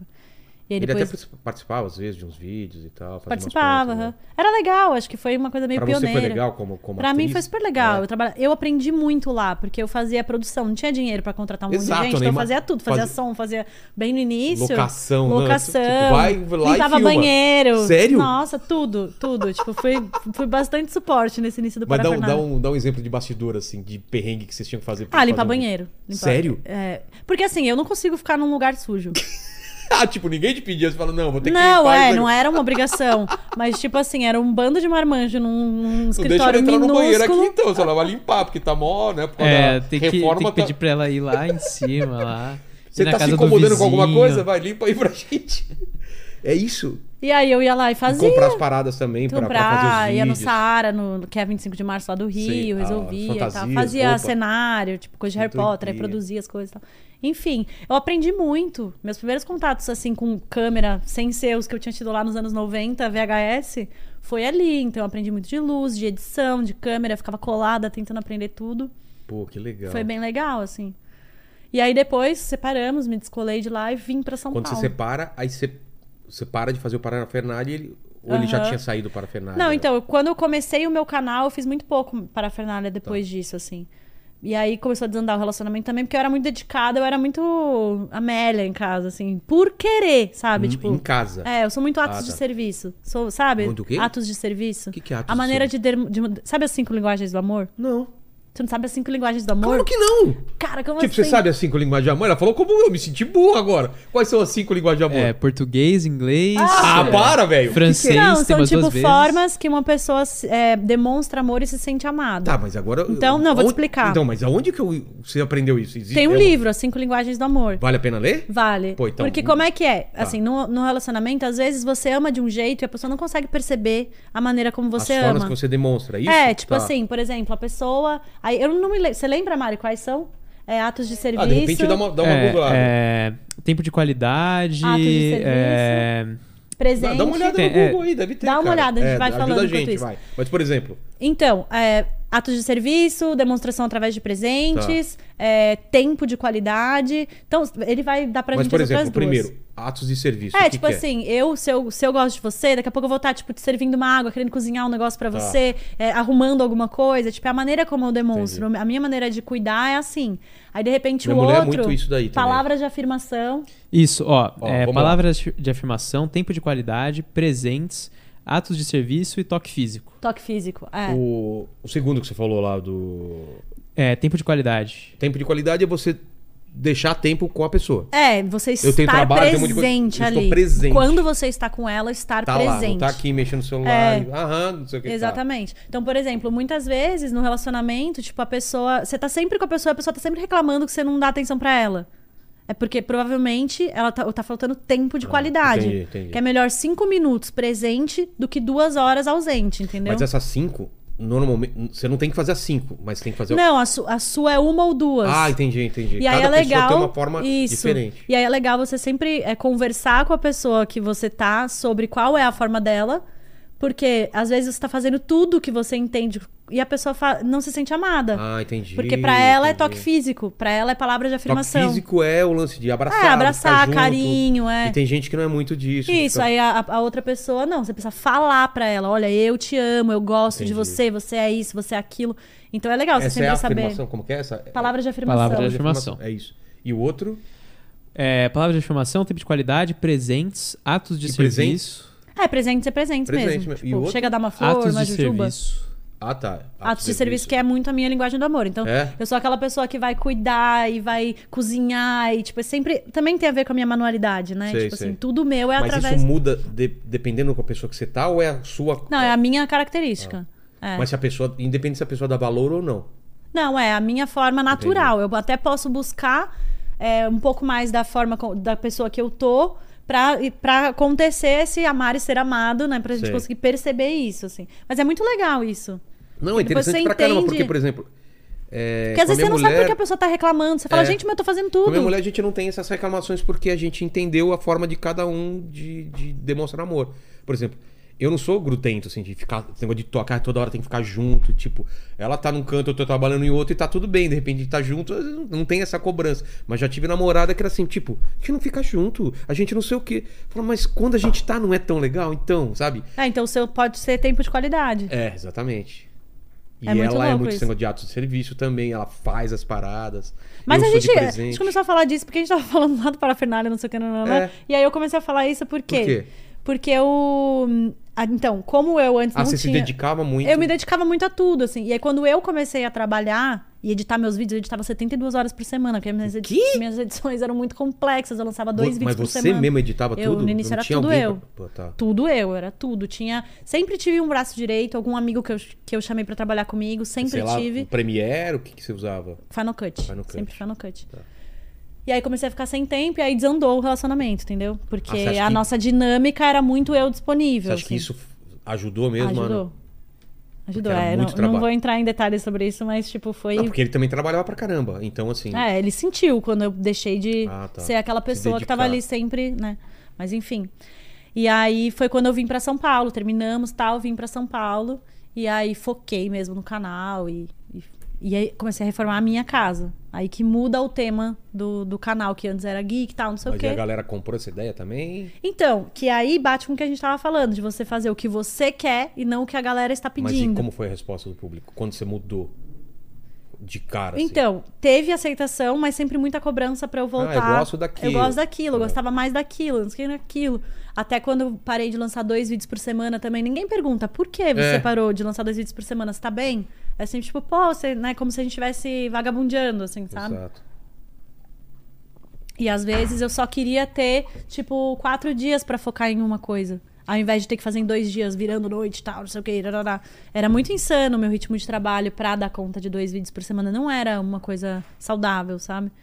Então, é, eu venho entendendo e principalmente é, comigo mesma, fincando esse pé no meu propósito, que é o que eu quero entregar e entregar. Enquanto artista é isso, sabe? Até por isso também tô fazendo essa transição pra exposição de arte e tal. Porque... E para a carreira de atriz também, né? Como você vai fazer isso? Porque imagina o tempo que vai ser dedicado se for fazer uma série ou um filme, alguma coisa, entendeu? E a gente, como influenciador, né? Eu não gosto dessa palavra, palavra mas como influenciador produtor, é muito. como produtor de conteúdo, sempre rola um medo de sumir, É. né? Sempre rola um De medo não de. ser tipo, mais relevante, né? Ah, e se Pessoas- eu focar pra fazer um filme três meses, como é que vai estar minha rede eu quando vejo eu um voltar? pouco eu, eu- eu vejo um pouco o próprio Felipe fez isso sumiu uma época depois voltou a, a Kéfera né largou total pra se- seguir a carreira de atriz eu imagino que deve ser uma decisão muito difícil tipo eu tenho uma coisa Aham. conquistada e vou pra uma coisa totalmente diferente cara é muito Mas é a louco. decisão de ser feliz, né? também acho É a decisão porque de senão ser você vai feliz. ficar sempre e se eu fizesse aquilo que eu não fiz né Exatamente. Eu, assim, ainda tenho muito. Ainda é de mim fazer os do it yourselves, ainda tem um espaço dentro de mim pra isso. Sei. Eu só não sei se a velocidade que eu tô disposta a fazer isso e a, né, a intensidade que eu tô disposta a entregar de mim pra isso vai ser suficiente pra Manter. manter. é E é. É. isso, e assim, tô entregando o universo. Eu quero, tipo, eu quero que seja o que, que natural. você quer Então, eu quero muito mais esse processo artístico. Eu tô trazendo nos últimos três anos muito o meu processo de autoconhecimento linkado ao que eu tô fazendo. Então, tipo, se eu vou fazer um quadro pra minha casa, eu linko o que eu tô sentindo e falo sobre esse processo, é, do que eu tô percebendo, o que, que tá Sei. passando na minha cabeça. Tenho misturado muito com o processo terapêutico e de, de mostrar para as pessoas como usar isso pra elas mesmas. mas o processo terapêutico porque você faz terapia Não, no sentido de você se perceber, Ah, tá. perceber o que tá passando na sua cabeça, Vai ser um reflexo, vai ser uma foto, o quadro ou o que você está fazendo é uma foto daquele momento da sua vida, é isso? Então, ó, por exemplo, eu vou dar, vou dar um exemplo de coisas que eu tenho falado. Quando eu vou dizer se isso que eu tô fazendo é bonito ou feio, Tá. eu percebo, isso eu já tô lidando bastante, já tá bem mais baixo, mas eu percebo que existe um movimento de eu já vi isso em algum lugar, eu já vi alguém que eu admiro fazer algo parecido. Tipo assim, não há espaço pra você perguntar, eu gosto. Eu, eu. Sem nenhuma comparação, sem nenhum. Porque isso é necessidade de aprovação. É não conseguir fazer uma coisa autêntica, porque tem todo um processo de links e comparação que Sim, você não sim. consegue chegar no seu. Então eu vou falando sobre isso durante os Entendi. processos, entendeu? A gente tá falando um pouco de estilo também, né? De achar o seu estilo, o teu caminho, o teu ritmo. Exato. Você tá nessa busca você já achou? Não, acho que é uma busca. Eu É? acho que, pra mim, eu sou muito mutável. Muito. É uma busca constante. Então não existe um estilo que eu vou. Eu acho, pode ser que em algum momento isso aconteça e eu mordo a minha língua, mas eu não acho que eu vou me fixar num estilo, porque eu Entendi. mudo muito rápido. Então, tipo, eu tenho que achar o que é verdadeiro pra mim naquele momento. E no momento Faz seguinte sentido. é outra Faz coisa. sentido, faz No- sentido. Tudo, então, e é muito a minha busca de, tipo, nunca fixar uma verdade na minha cabeça e achar que aquilo é para sempre, sabe? Tipo, então, em todos os aspectos da minha vida, inclusive no estilo. Acho Mas que fico agora, teu momento é o quê? Você tá, o que, que você tá curtindo fazer de estilo, ou de tendências, ou de. Tem uma. Cara, eu acho que meu, meu estilo, minha tendência no momento é conseguir escutar meu coração. Pode parecer, assim, uma coisa muito. Né? Mas não, é verdade. Tipo, conseguir fazer uma parada só porque eu quero. Só porque bateu, porque deu vontade. E amassar essa massinha aqui, virar um negócio e falar, isso é arte, sabe? Tipo, é, tô buscando esse lugar, assim. E a, a minha casa é engraçada, que ela- cada cômodo é de um jeito, né? Porque eu faço cada coisa uma semana. Então é tudo diferente, Por exemplo, assim. teu quarto, tua cozinha. Ah, é, tipo, meu banheiro, eu fiz um banheiro candy, todo cheio, Candy? Ah, é, de- de, de- todo cheio de coisas de doces e tal. E aí Pô. o quarto do lado é borro, mas é uma pegada borro mais brasileira, porque Borro. O que, que é borro? borro é aquele estilo bem Pinterest, que é aquela coisa meio palha, com tons Tá. bem clarinhos e tal, assim, resumindo muito, mas que usa muito uns materiais orgânicos e tal, mas eh, se eu falar Pinterest, provavelmente vai ser uma coisa que vai vir na sua cabeça, assim, que era o estilo que tava mais em alta aí, pelo menos até 2022. E aí eu já faço um borro bem mais abrasileirado, com mais, eh, mais cores, mais coisas, Se tiver sabe? foto, vai colocando aí, tá? Então, tipo, pra mim, o, o meu estilo, meu, minha meta no momento é conseguir encontrar a minha liberdade, sabe? E porque eu acho que isso é importante. Eu acho que essa é uma mensagem, sabe? Eu quero que as pessoas que estão conectadas a mim possam fazer isso nelas mesmas. Mas, mas tem uma outra coisa ainda que eu queria perguntar. Pode falar. O fato de você ser mulher e ter vivido isso que você falou desde a época do, do Porto Alegre até agora, o que, que mudou e como que é esse papel das mulheres nas redes sociais, fazendo as coisas, as paradas? Você- eu acho que você sente que você tem uma responsabilidade em relação a isso Sim, também, sim. de mostrar ser possível e mostrar esse caminho. E o que, que você tá sentindo? É onde engraçado. gente tá indo? É, é engraçado que um feedback que eu tenho muito quando eu encontro as pessoas na rua, assim, tipo, ah, até o ano passado o que eu pedi de presente de Natal foi um colar, um perfume, uma sandália. O que eu pedi esse ano foi uma furadeira. Tem muita, falando? muita Olha gente que fala isso pra mim, assim, isso é cara. muito legal. Cara, pra mim, é, eu sou aquela pessoa que eu tô focada nessa transformação, mas não em falar sobre ela, eu tô focada em fazer Entendi. né? Então você não vai me ver muito falando as mulheres podem fazer e não sei o que, não sei lá. Eu vou estar lá fazendo. Exato. E quem estiver me vendo vai estar entender absorvendo isso. É. Não sou muito do discurso, eu sou mais da, do, do, digamos assim, o exemplo. Não gosto muito dessa palavra, mas de fazer, mano. É. Vamos fazer. Se pode fazer, então tô fazendo. E ninguém tem que questionar, sabe? Mas eu acho que. Mas você não sente mais preconceito em relação a isso? Não, preconceito não. Tá. Mas acho que foi uma, foi uma coisa dentro de mim também que no início eu talvez não me achasse capaz, uma né? resistência sua É, mesmo? tipo assim, vou furar a parede, será que eu tenho que pedir ajuda pra alguém? Será que É eu... mesmo? É. Serra elétrica, principalmente, era uma coisa que no início. Serra elétrica, qual? Ah, tico-tico, Ah, tá, tá. maquita, aquelas Sei, tipo sei. serra mármore que eu uso pra construir móveis e coisas. Então acho que no início era uma coisa muito minha, tipo, será que eu posso fazer isso, né? Assim. Então eu fui adquirindo isso fazendo. E sempre com o desafio das pessoas. Ah, eu queria que você fizesse um móvel pro banheiro. Móvel pro banheiro? Como é que eu vou fazer um móvel pro banheiro? Vai, compra madeira. E como é que faz agora? Acho que eu preciso de uma serra. Eu aprendi muito no próprio YouTube a Entendi. fazer YouTube, sabe? Então, acho que hoje, quando eu olho a quantidade de coisas que eu faço, eu fico chocada. Só que sabia, foram hoje 10 sabe, anos. é. As pessoas perguntam como que você ficou boa fazendo? Fazendo É. fazendo. Eu não, não fui uma pessoa que nasci com habilidades. Eu, eu lembro, assim, que a sensação que eu tinha quando eu era pequena é que a minha mente queria fazer e a coordenação motora não acompanhava. Então, Você tipo, lembra disso? De Lembro. querer fazer lembro. coisa e não tipo, conseguir? nove anos, assim. É. Eu via o arte ataque assim, falava, nossa, dá muito pra fazer, eu vou fazer, que incrível. E aí eu olhava e não. E aí, no corpo não acompanhava. Essa era a sensação que eu tinha, assim. Mas por quê? Porque eles explicavam ruins? Porque você não tinha o material que eles precisavam? Ou habilidade motora, ah, eu é acho. Mesmo? é. Eu tenho, eu acredito bastante em vidas passadas. Eu É acho que é, eu acho que a gente não nasce aqui, acaba aqui. Eu acho que Sério? são várias jornadas. Então eu acho que eu já tinha feito coisas e eu Aí- tinha a sensação de que eu podia fazer, mas esse corpinho não, não, não acompanhava. Era muito essa sensação que eu tinha nos primeiros Você já anos. fez regressão? Pra saber essas Cara, eu coisas? sei bastante, co bastante Sério? Aham. Eu tenho medo de fazer regressão e descobrir as paradas, porque eu tenho medo mesmo, assim. É, eu já, eu já tive bastante informações. É mesmo? Agora, vai saber se é verdade ou não? Ah, não, a gente nunca né? vai Eu saber, tive né? informações. Mas tive faz algumas- que bateram, que faz sentido? Bateram, bateram bastante. Mas que, com esse lance de, de fazer De arte, é, É mesmo? Ixi, mas daí se a gente for entrar nessa, a gente vai pra uma loucura. Vamos nessa loucura. Vamos nessa loucura, então. Mano, nessa Então, tem uma loucura. bruxa lá que eu consultei uma vez que ela me contou que eu. Loucuras, tá, gente? Quem não acredita só É, senta e ri. Pode só- rir, tá tudo bem. riam, Porque eu não tô falando que é verdade, estou falando que eu tenho essas informações. É, essa bruxa disse pra mim que eu sou pleiadiana, O que, que é play? que vem das Pleiades, que é uma, outros planetas Ah, aí. tá, tá. E que a minha missão. Olha que louco, ela falou isso pra mim há dois anos. Eu já fazia o que eu faço. Ela falou que a minha missão é tirar da ideia da cabeça humana. Olha que louco, gente. Eu não é uma pessoa arro- arrogante, é só uma informação que alguém me disse que eu achei muito legal e que foi muito importante pra mim internamente.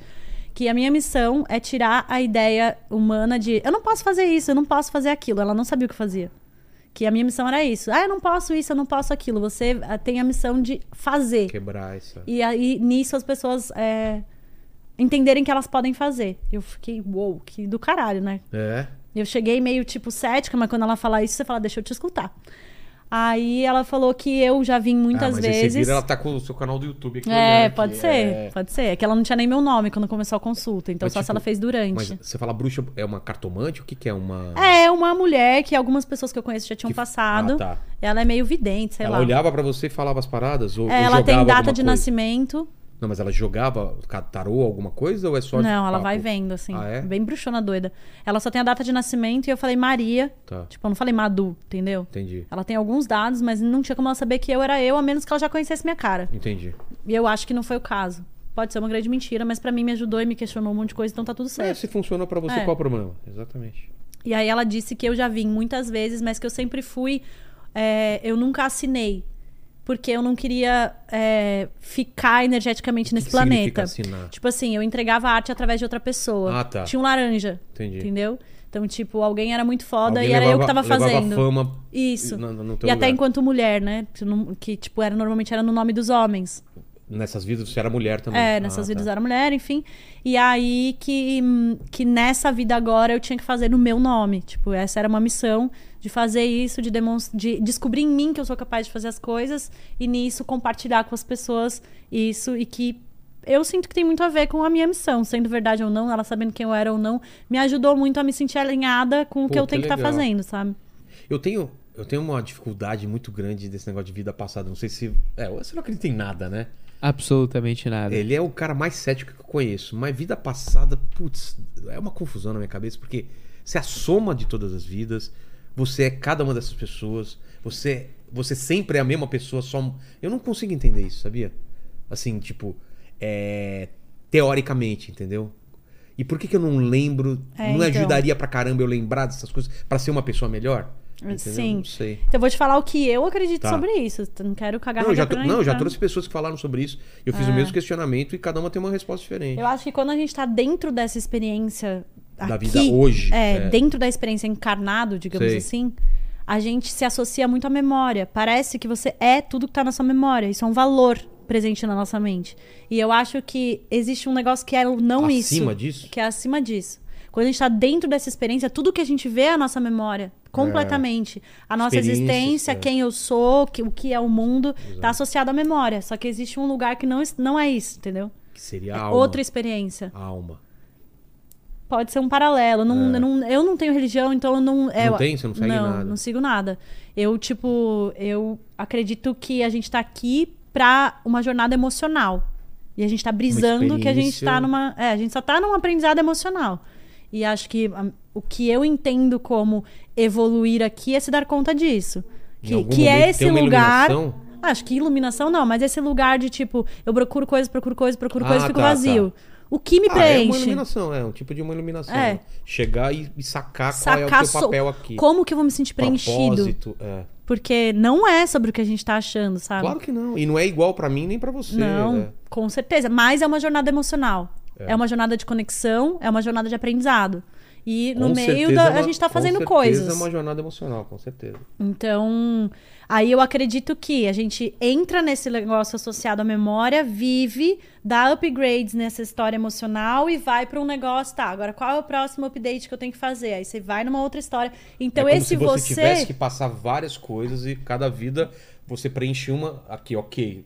É. Agora a outra é pra outra coisa e assim E vai. se você não andar, você repete, repete, Entendi. repete, repete, roda de Sansara. Então, pra mim, o foco é muito na espiritualidade hoje, não numa É? maneira religiosa. Tipo, você não Autoconhecimento. reza.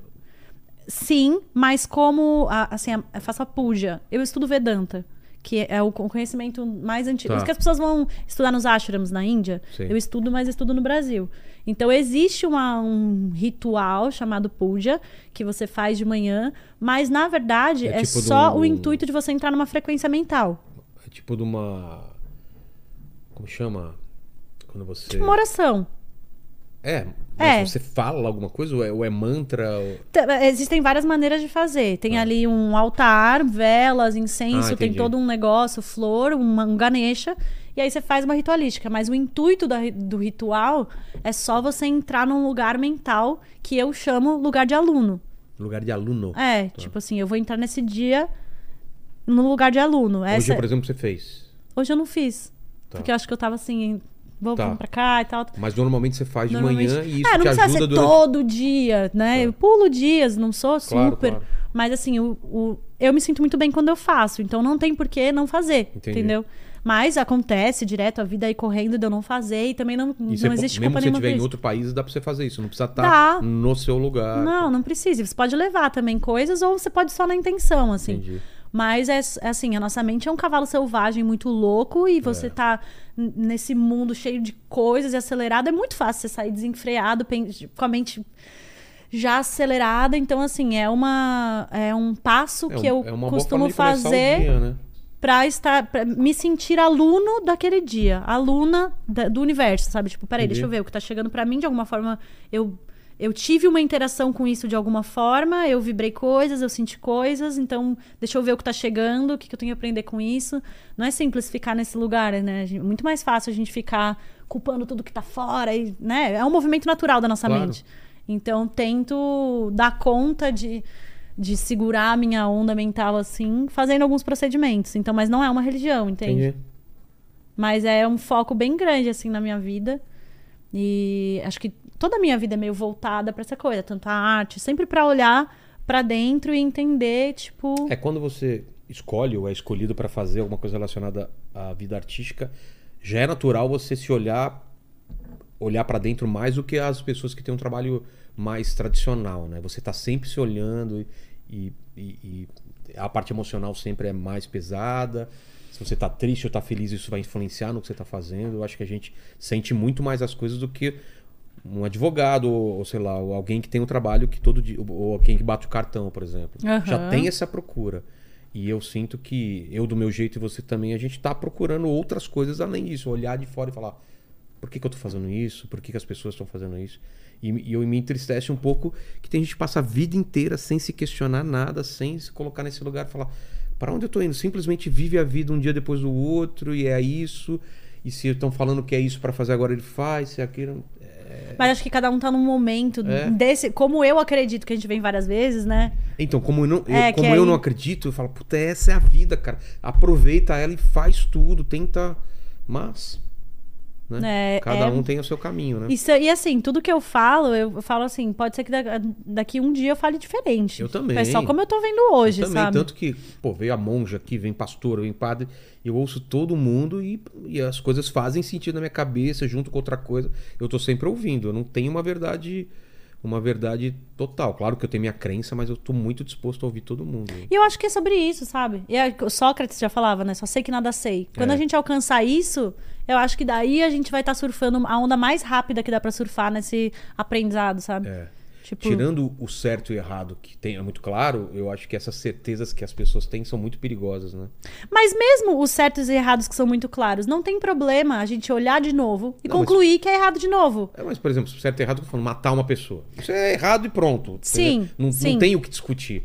Agora, é óbvio que tem coisas que são cinzas, Mas, né? ó, até isso. Vamos lá, matar uma pessoa. Calma, calma, calma, deixa eu, eu falar. sei, você vai falar, é legítima de defesa. Não, não vou falar isso, não vou falar isso. O quê? É, Quando você olha pra isso, você pode olhar com o olhar aberto e concluir de novo que é errado. Sim, sim.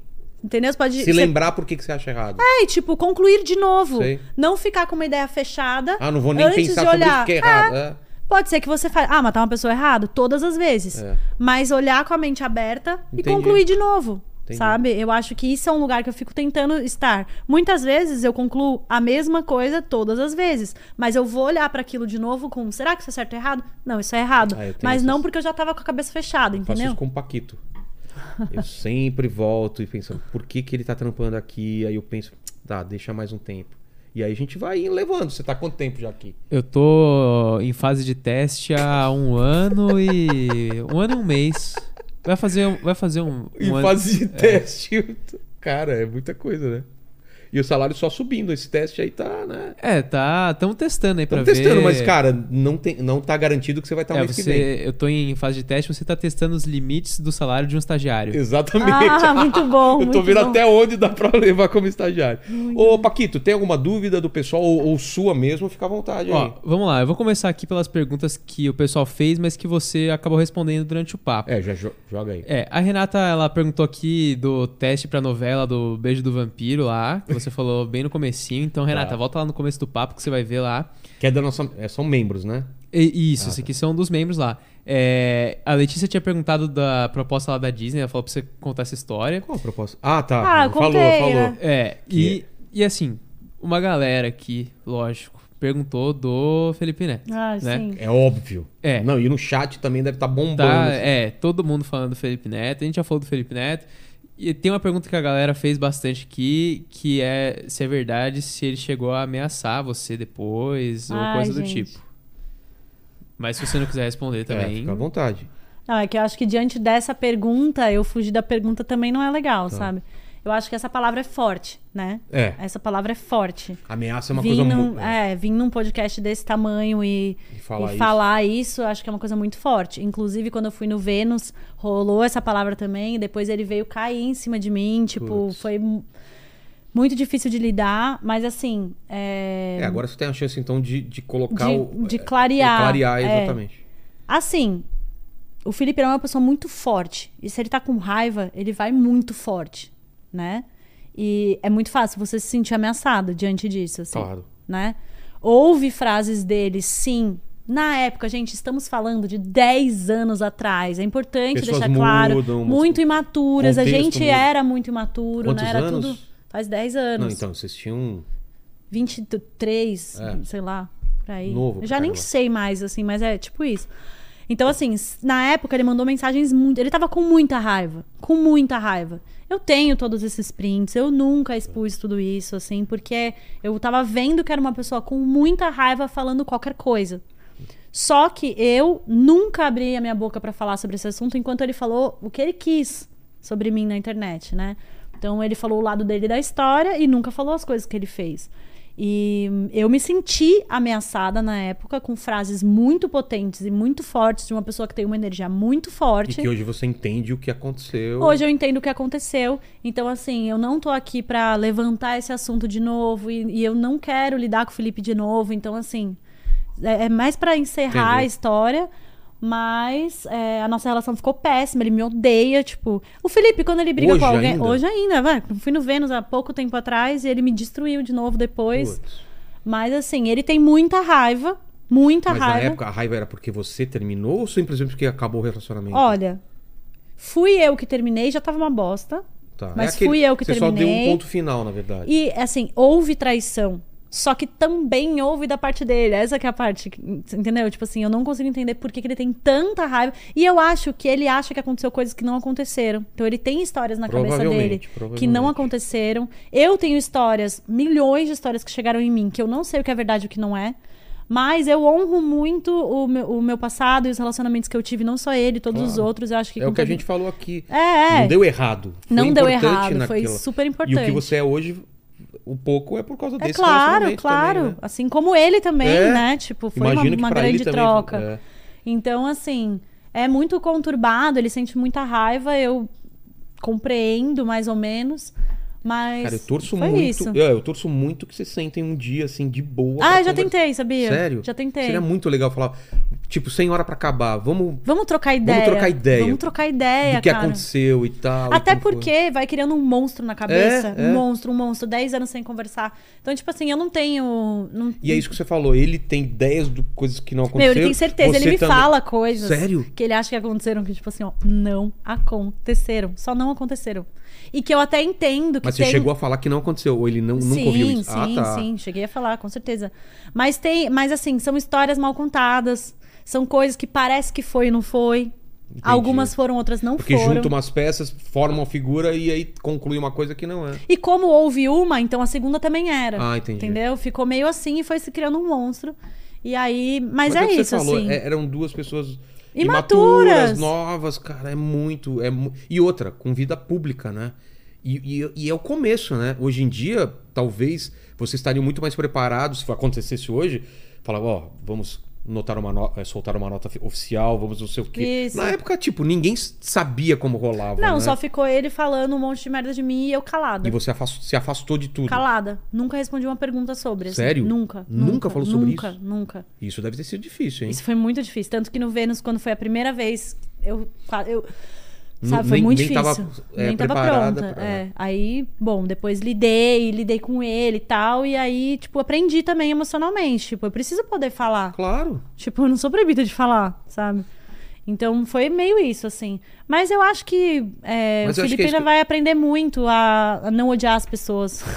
Não, e. e- e- A não levar tudo tão a sério. e, e conviver com o contraditório, né? De tipo, nem todo mundo vai concordar com o que você acha e vamos con- conversar. Por isso que eu acho que seria muito legal vocês trocarem uma ideia Ah, eu acho também. pessoalmente. Eu, acho também.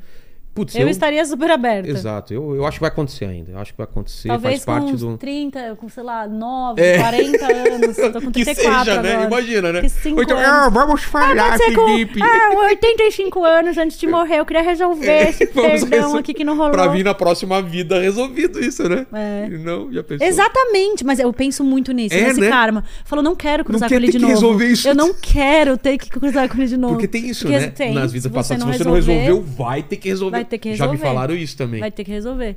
Então eu resolveria Se você tem nessa. problema com a sua mãe, foi porque na É. outra vida. É, putz. Exatamente. E aí tu Exatamente. esquece tudo, conhece de novo, uma puta Mas é legal de você função. ter essa, essa oportunidade de falar de uma outra forma que tu não foi é, um ataque violento. É uma coisa que você entende hoje, é uma coisa que todo mundo. Os dois eram jovens e tal. Não, e na época não tinha-se essas conversas sobre relacionamento abusivo, sobre É. o que, que é uma coisa, o que, que é outra. E então, você assim, se achar não... culpada até um pouco. Não é? Muito. Sério? Muito. Mu- Eu ficava destruída, destruída, destruída psicologicamente. Assim, ó, foi você um- chegou a achar uma- realmente que. que- Assim, ó, ele falava e eu acreditava. Eu, ó, pra você ter noção, dessa última vez agora, quando, depois que eu fui no Sei. Vênus, que ele me falou um monte de coisa e tal, não sei o quê, eu liguei pra os nossos amigos na época, Ah, tá. Filipinho, Daniel Cury, as pessoas que conviviam comigo na época, pra perguntar, quem perguntar. eu sou. Como assim? Eu cheguei nesse estado, eu falei assim, ó, eu preciso. Eu, era essa. Eu, Eu, era essa pessoa e mostrava tudo que tinha me falado. Assim. E aí as pessoas. As pe- Nossa, foi, foi muito importante esse apoio. E foi assim. legal, Foi assim. muito Ah, importante, tá. muito importante. Fui muito apoiada, muito abraçada. E, Pô, mas assim, bom. não é uma coisa que ele faz por mal. Também O Felipe que é uma pessoa legal, Ele é- entendeu? É que ele é muito reativo, né? É, Eu acho que é só um ele- aprendizado emocional dele, só. É. Só. Eu sou muito grata ao Felipe, tipo, acho que é, quando ele não tá com raiva de alguém, ele é uma pessoa muito legal. Quando você está do lado dele, né? Porque ou, ou está do lado dele ou está contra ele. É meio que esses polos. Não tem um meio termo. Ó, e eu pra- também tô falando de uma pessoa lá atrás, hein? Eu nem sei o quanto ele É. mudou, eu tô falando de uma pessoa lá atrás. Mas a minha experiência com ele era, um era essa vivência. E aí eu acho que ele me passou pro outro lado do muro e, tipo, me odeia, e eu sou um monstro, e eu sou a pior pessoa do mundo. E aí, às vezes, quando ele falava isso pra mim, eu ficava em dúvida. Será que eu sou isso? Porque eu preciso me questionar, né? Claro. Afinal, você tá me falando tudo isso. Enfim, foi bem caos. Mas hoje, pra você, isso é uma coisa que tá resolvida. Tipo, você não se acha meu pessoa Não, não, não, ah, não. tá. E principalmente depois de- desse último episódio, acho que, Que as coisas fecharam muito bem, assim. Foi um ciclo que se fechou. Era uma coisa que estava guardada. Não lidei com essa informação durante os últimos 10 anos. Eu encerrei e botei numa gaveta. Aí, quando eu fui para um retiro espiritual esse ano, que a gente lidou com várias coisas guardadas, foram 11 dias de retiro que, assim, ó, futucava em É tudo. mesmo? Tinha que fazer isso? É, tipo, trazer do inconsciente as coisas que ficam te prendendo, as culpas é que você não intenso, sabe por que, que você intenso sente. caramba, intenso, né? Muito intenso. Passei por um processo muito intenso. E isso veio à tona. Entendi. E aí, e quando Aí eu voltei do retiro, eu percebi, porque pra mim tava tudo ótimo, nunca. Quando eu percebi, veio o convite do Vênus. Eu achei, nossa, que louco. E aí no Vênus perguntaram e eu falei. E aí tive que lidar com tudo isso de novo.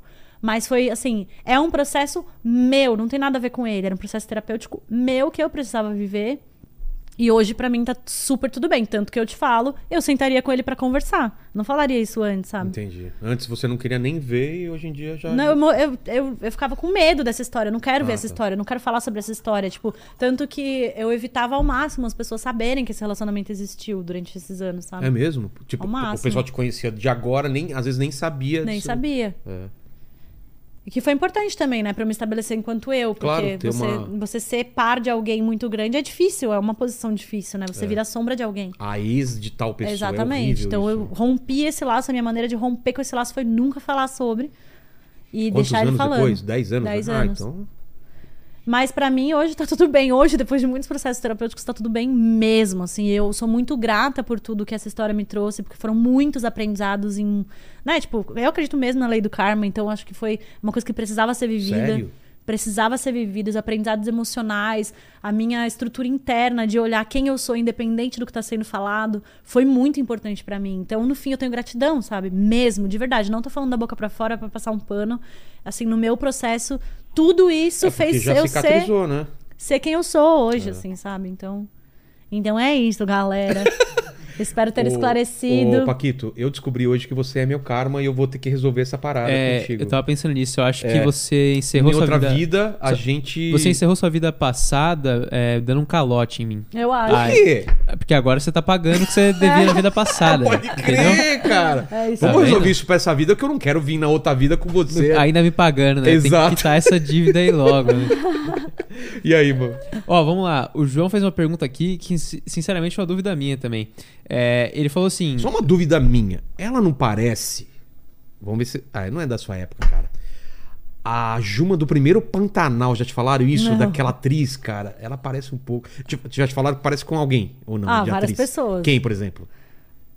É que você não tem olho claro, você não parecia com uma, outra- uma atriz Não, americana às vezes que tem olho falam a verde. Emma Watson, já falaram Tá. várias vezes. Quem mais que comentam? Tem umas pessoas que falam. Cara, a do. Ah, vou lembrar o nome da atriz, mas fala aí, desculpa te interromper. Ó, vamos lá. O João ele perguntou assim: é, o Instagram atualmente não é mais uma rede social pra fotos, É. e sim pra vídeos e outras coisas mais.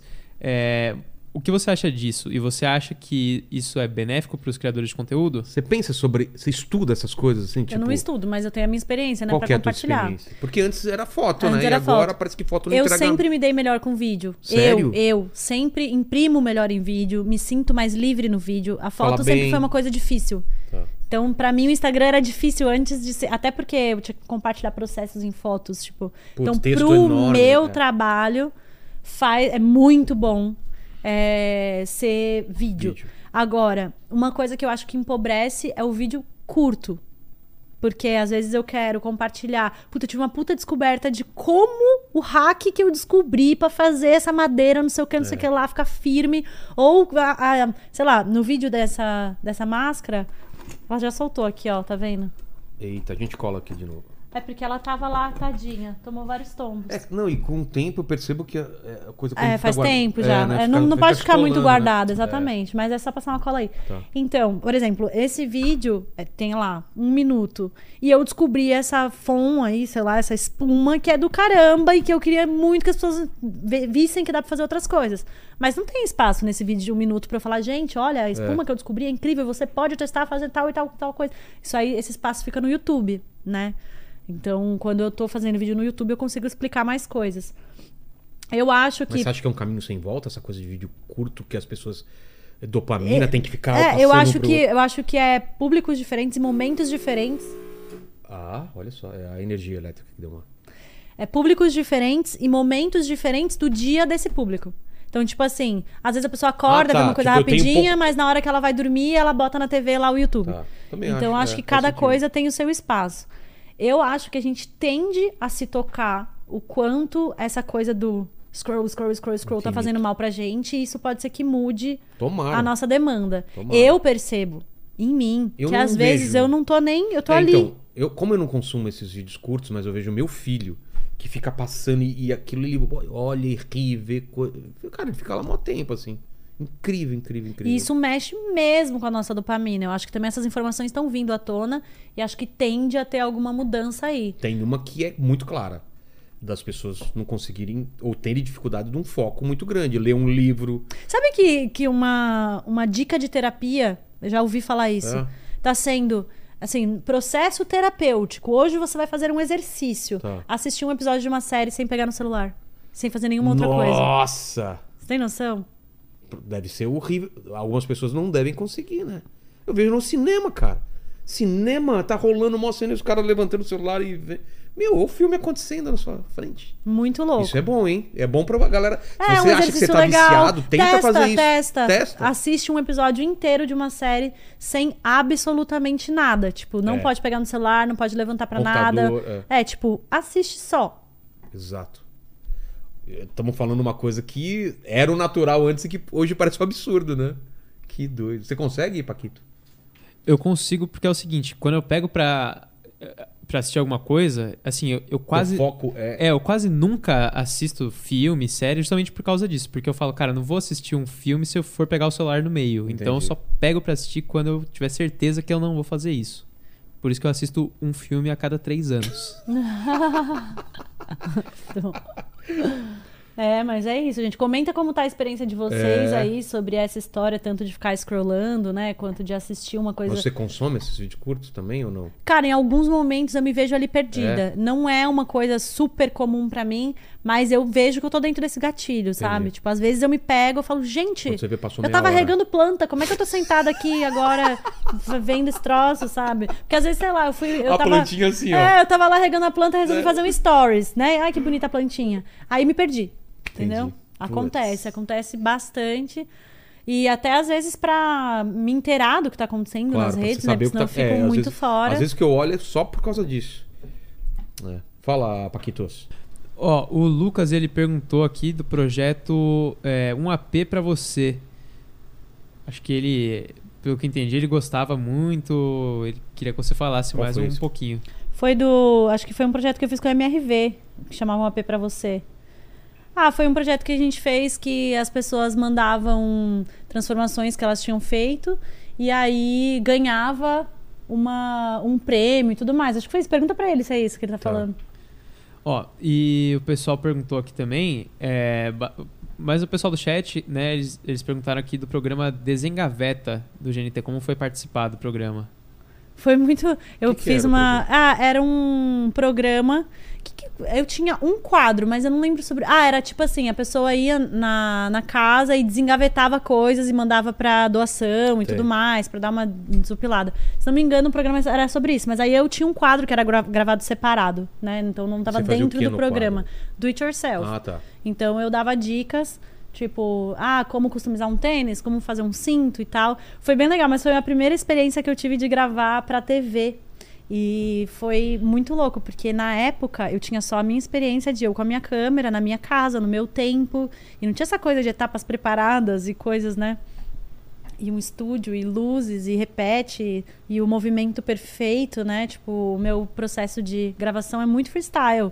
Então é tipo, se fizer assim com a câmera tá tudo bem, né? Tipo, gente, peraí que eu vou tirar a câmera da mesa porque a serra tá balançando. Ah, tá. Então cheguei lá, era tudo estruturado, e maquiador, e repete, e retoca, e não sei o quê. Um movimento Então, perfeito. assim, foi muito legal, foi uma experiência engrandecedora e que eu aprendi muito, mas eu fiquei muito em choque, assim.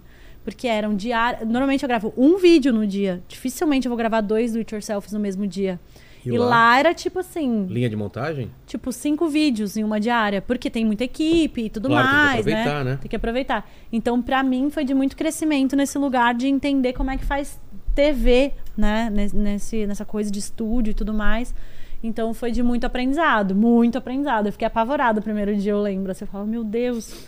É, Não é Parecia que eu não conseguia ser natural, sabe? Entendi. Aí eu tive que aprender a ser natural no ambiente de estúdio, que é outra coisa, né? É, Uma coisa é você com seu celular lá, ser natural, sem ninguém te olhando. Outra coisa é 50 negros, assim, a Não claquete, não, sei ficar o quê. robotizado, né? E você não ficar robotizada, com a fala pronta. É. Mas foi, foi muito engrandecedor, assim. Gostei muito de participar. Eu tô tentando ler tua tatuagem. O que que tá escrito aí? Cuidar, servir e amar, até cada gota voltar ao mar. Nossa. É teu ou é de algum lugar que você tirou? É uma frase de uns professores que eu tive É? uns anos atrás. que tem a ver muito com esse propósito de entender esse, tipo assim, o que, que é esse mar, né? Que foi essa conversa que a gente teve. Tipo, eu vou, vou Total. lá, vivo um personagem, mas quem sou eu? Você é muito calma, né? Ou não? É, ou é impressão Não. minha? Sério? Eu sou uma Você dinamite. passa, aquelas... uma, você passa uma Não, calma... então, eu- exatamente, assim, o que, eu, o que eu sinto, eu tenho muito foco nesse processo de autoconhecimento, meditação, lá, lá, lá, lá, nesses últimos anos. Eu sou um, um touro, uma dinamite, uma energia, Sério? só que eu conquistei esse lugar dentro de mim que não é o meu personagem. Eu acho que é meio isso, assim, Entendi. sabe? Tipo, Ligou a câmera, tem que render e tem que fazer isso pra pessoa entender. não, não, não, não tem a ver com a câmera, na vida. Ah, é? Tipo, esse- através da meditação e tal, eu, eu encontrei esse lugar que todo mundo tem dentro de si, que é o, o objetivo, sei lá, Não, que desse eu tô processo. falando nos vídeos que você faz de, de fazendo as suas paradas. você já tem viu que os antigos? Não. Por quê? Que energia que era? Ah, era falava- muito mais? Era muito mais. Mas você acha que nos de hoje eu ainda. Porque eu mudei muito, Não, acho né? que você tá mais calma. Então, tô mais Então, calma. Mas antigamente eu era um. Meu Deus. Entendi. Mas é isso, assim, tipo. Eu sou muito enérgica, assim. Eu sou muito, muito intensa. Tudo meu é muito intenso. Mas eu tenho uma, um- uma certa calma que me acompanha aí depois de muitos processos. Dá pra O entender Paquito, isso? Não, Paquito tem isso aí também, mas chama maconha no caso dele. Ah! Essa calma aí. Né? Depende do dia. E aí? Ó, é, a Maria Clara fez uma pergunta aqui que eu também tenho bastante dúvida, que é de onde vem toda essa criatividade pra sempre trazer alguma coisa diferente pra fazer? Pô, de tanto tempo, né? É muito tempo, né? Também acho que foi um aprendizado e essa criatividade, assim, eu tenho certeza que todo mundo tem. Isso é uma coisa que eu tenho certeza absoluta, inclusive faz parte do que eu acredito de passar essa certeza. Todo mundo tem. É uma é um foco na demanda, tipo assim, se tem algo a ser entregue, abrir a cabeça. Abrir, abrir e deixar vir. Porque eu acho que quando a gente acredita que a ideia vem da gente, fica escasso. Você tem acesso a uma mente inteira. Tipo, tá- todas as mentes estão dentro da sua mente. Vibrações. o Todas, o assim, ó, se você deixar a, a, a, a ideia. Se tem uma demanda, essa ideia precisa vir.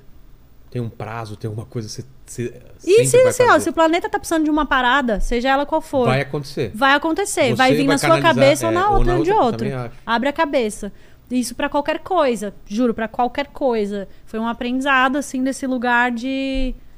Abre, abre. Não, e e- e não, não é minha a ideia. Porque quando eu acho que é minha, tem muito esforço. Muito esforço, né? Essa coisa do ego, de eu Ah, tá. fiz, eu não sei o quê. Tem que achar o meu processo. Não é minha ideia, gente. Não é minha. É, e pode ser sua também. É só abrir espaço, sabe? Tipo, a, a mente é muito frutífera. Só que a gente fala muito. A gente fala muito, e a gente quer muito, e a gente, eu, eu, eu, eu. Acho que quando você abre espaço, qualquer um fica criativo. Entendi. Eu, eu acredito muito nisso, né? Se é verdade ou não, nunca saberemos. Mas é o que eu. Tem, Platão já falava do mundo das ideias, tem essa, essa, essa ideia do conceito de que tudo tá lá e que a gente consegue buscar algumas coisas que, que vai ser realizado por alguém. E agora, só que o lance é, quando você quiser ter a ideia, foge do pensamento de querer ser especial por essa ideia. Acho que é isso que abre espaço. Tipo, porque quando você tá querendo ter a ideia pelo mérito da ideia, você tá, Entendi. você tá num lugar que não Tá no lugar abre. errado.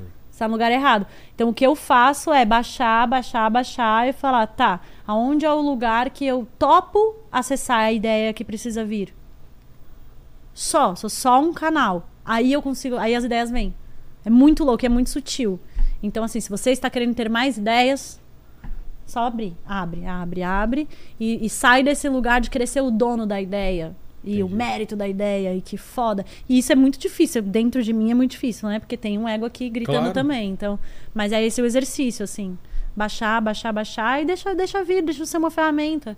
E acho que quanto mais eu fui fazendo isso ao longo dos anos, não é uma coisa que eu descobri no dia pra noite e, nossa, a partir de agora é tudo assim. Não. Foi um puta processo, afinal são 10 anos. Mas foi isso que foi me trazendo as ideias infinitas, assim, eu acho, sabe? Aqui foi, mas eu queria dizer que a frase da tatuagem dela, se ela dissesse que é uma frase da Clarice Lispector, todo mundo acreditava. Todo mundo- Exato, né? Repete, por favor. Cuidar, servir e amar até cada gota voltar ao mar. Muito bom. Pô, Madu, obrigado demais por esse papo. Não, não me imaginava que a gente ia falar de tanta coisa tão profunda assim. A gente foi por umas viagens muito loucas aí. O pessoal que tá aí Eu comenta espero aí, né? que vocês tenham achado louco, É. mais Com legal. certeza que gostaram. Mas eh, você não tá livre porque eu sempre faço as três perguntas Ah, é verdade, do tem as final. três E contigo perguntas. vai ser diferente. É, você já respondeu ok, mas você não respondeu olhando pra trás, Madu. Qual foi o momento mais difícil da tua carreira Eu ou ia da olhar tua pra vida? trás. É, tem gente que olha mesmo, olhando pra trás, tem gente. Mais difícil. Tua carreira ou da tua vida?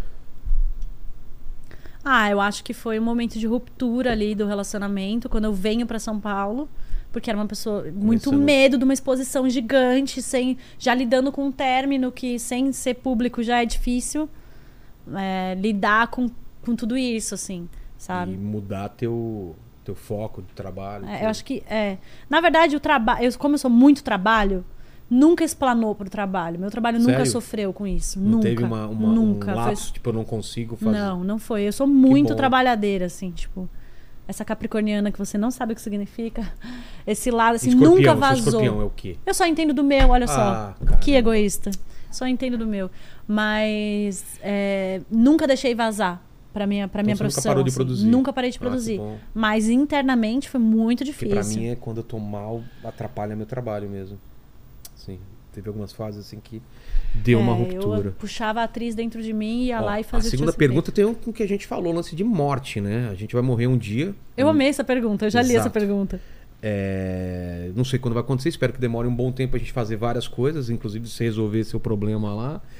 E esse vídeo vai ficar pra sempre aqui na internet. Pro pessoal que voltar daqui 327 anos, você já vai estar na sua próxima vida. Eu já vou estar eu vendo. É, eu vou dar um recado pra mim mesma. Exatamente. Que. Quais seriam as suas, as suas últimas palavras, seu epitáfio pro pessoal que voltar daqui 300 e tantos É, anos? eu acho que aproveita a oportunidade de resolver seus karma. tipo assim, ó, aproveita a oportunidade. A vida é Resolve. sobre uma, um aprendizado emocional e o que vai preencher não é as ideias que a gente tá achando que vai. Busca o que vai preencher, observa o que que te preenche de verdade e o que que é uma dose de dopamina que você toma, sabe? Que que Que é só pro momento que. Exatamente. Dura, né? Tipo assim, ó, e se não adianta morrer, porque tu vai voltar? Então, Nossa, isso. resolve, Resolva. resolva.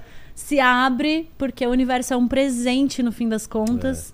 E tudo tá pra, de alguma forma, torta, ou luz ou sombra, pra gente aprender. E acho que esse é o recado que eu quero ouvir quando eu voltar. Que tomara que a primeira coisa que eu faça seja ver esse podcast. E entender, né? Não É, demorar tipo tanto assim, tempo. não demorar pra- tanto tempo É. pra sacar e se abre pras pessoas, se abre. Todo mundo tem uma parada pra a gente Também acho. E acho que a gente perde muito tempo não aproveitando os encontros, sabe? As pessoas. Seja um motoboy que veio te entregar um negócio, um encontro de um segundo, quando vê você tem um insight ali. E, meu, muito louco. Então, a vida é sobre aprendizado e a sua própria cabeça vai dizer que não é. E que você vai ficar feliz quando você conquistar tal coisa. E aí você vai ter que olhar dentro da sua cabeça e falar: pera, tá, tudo bem, eu posso conquistar, tenho objetivos, tá tudo certo, não tem nada de errado com isso, mas o preenchimento não necessariamente vai vir daí. Eu acho que era isso que eu queria ouvir quando eu voltasse. Então, então, quando você vier aqui, se você tiver daqui 300, comenta nesse vídeo aqui, isso, né? comenta. E a terceira pergunta é: todos esses questionamentos que você faz, escolhe um de um desses questionamentos pra deixar aí pro pessoal. Uma pergunta que você se faz. Uma pergunta que eu me É. faço. Ou que se, fa- ou que se fazia e você chegou numa. Não cheguei em nada, gente. Cheguei em nada. Tá só fazendo Eu, pergunta. eu espero não chegar em nada, porque acho que quando a gente chega, acha que chegou, é que a gente perde. Tem uma música da Annie Black que fala: Quando sei que sei, eu não sei, eu só sei quando sei que não sei. Quando eu acho que sei, eu perco o que- de mais valioso eu sabia, É. que era saber que não sei. Então, acho que eu vou falar que é isso, sabe? Tipo, sempre nos, assim, me manter no não sei. Se eu achar agora que tem Tem uma uma, pergunta, é porque eu tenho outras certezas. Claro. Então, tipo, que fiquem todas as coisas, em, todas as coisas em aberto, sabe? Todas as coisas em aberto. Porque quando a gente olha para uma mesma coisa, se a gente não é a mesma pessoa, não vai, você tem direito a uma nova visão, sabe? Eu acho, eu acredito muito nisso. Quando a gente acha que a gente sabe, a gente não deixa esse novo hum, assim, mais desconstruído olhar de novo e ter uma nova sacada sobre aquela mesma coisa. Eu acho Sim. que acho que isso é o de mais valioso, assim, é, saber que você não é o mesmo. Então, como que você pode estar com a mesma resposta de ontem? Aí você se priva de um puta aprendizado, sabe? Então é isso que eu fico tentando fazer comigo. É óbvio que minha mente fecha pra caramba, é óbvio que meu ego grita, é óbvio que eu tô aqui na mesma jornada. Assim, é um puta exercício. Mas ficar nesse lugar, assim, tipo, não, eu não tenho nenhuma resposta. Porque daí eu posso olhar de novo, sabe? É. Faz sentido. Pô, obrigado demais, Madu. Obrigado, Paquito. Adorei. Tamo junto. E aí, quem chegou até o final, provar que chegou até o final, escreve o que nos Ó, comentários? Você que chegou aqui até o final, primeiramente, dá seu like aí, se inscreve É. no canal se Ah, você não é sim, inscrito por ainda, favor. entendeu? Ativa Inscreve o no canal sininho, dela. Se inscreve no canal dela, lógico. Madu Magalhães. Torne-se membro pra Todas, participar ah, de todas as redes, tá? Todas são Madu iguais? Magalhães com dois Ds, é fácil de me achar. Fechou, facinho. E torne-se membro aqui do nosso canal pra você participar de todas as nossas lives, né? Exato. E também, se você chegou até aqui, comenta aí pra gente saber que você chegou até aqui. Resolve seus karma. Resolve seus karmas. Resolve seus karma. Muito, Muito bom, muito eu não bom. acredito que esse papo foi pra esse lugar. Você vê? Né? Mas tudo bem, a gente deixa fluir. Não, já teve papo aqui com nadador que a gente falou de tudo menos natação, Menos né? natação. Cara, medalhista olímpico que a gente tava Não, falando a- dessas é, paradas A única também. coisa que a gente falou de natação É que ele odeia nadar. que ele odeia nadar. É, exatamente. exatamente. Depois veio o papo com, com Nossa. Xuxa, foi É. bom pra caramba. Mas você nada. Ele falou, não, cara. Eu Odeio odeio, nadar. nadar. Vê esse papo, é Caramba, muito louco. Eu quero ver. Como que é Porque- o nome da pessoa? O Xuxa. Ah, o Xuxa? É, Tá. Porque ele fala que nadar traz toda a lembrança ruim de as dores, do, do- do- das contusões, do- da- e virou uma coisa ruim na cabeça dele. Olha que Olha louco. só. No- louco, né? Louco, Doideira. E eu achei que era coisa. Na claro, o cara quer nada até hoje, né? Exatamente. Obrigado demais, obrigado a Valeu, você que esteve até aqui. gente. E estamos no começo do ano ainda, tem um bom ano, que estamos no começo, tem, tem tudo que a gente falou ainda, tem, tem jeito de você mudar essa sua vida aí pra não voltar e ter que pagar os seus karmas. É verdade. Não, Exato. fi- não fica devendo pra vida seguinte Exatamente. igual o Vilela aí, né? Ô, eu vou pagar essa vida aí. Até mais. Tchau.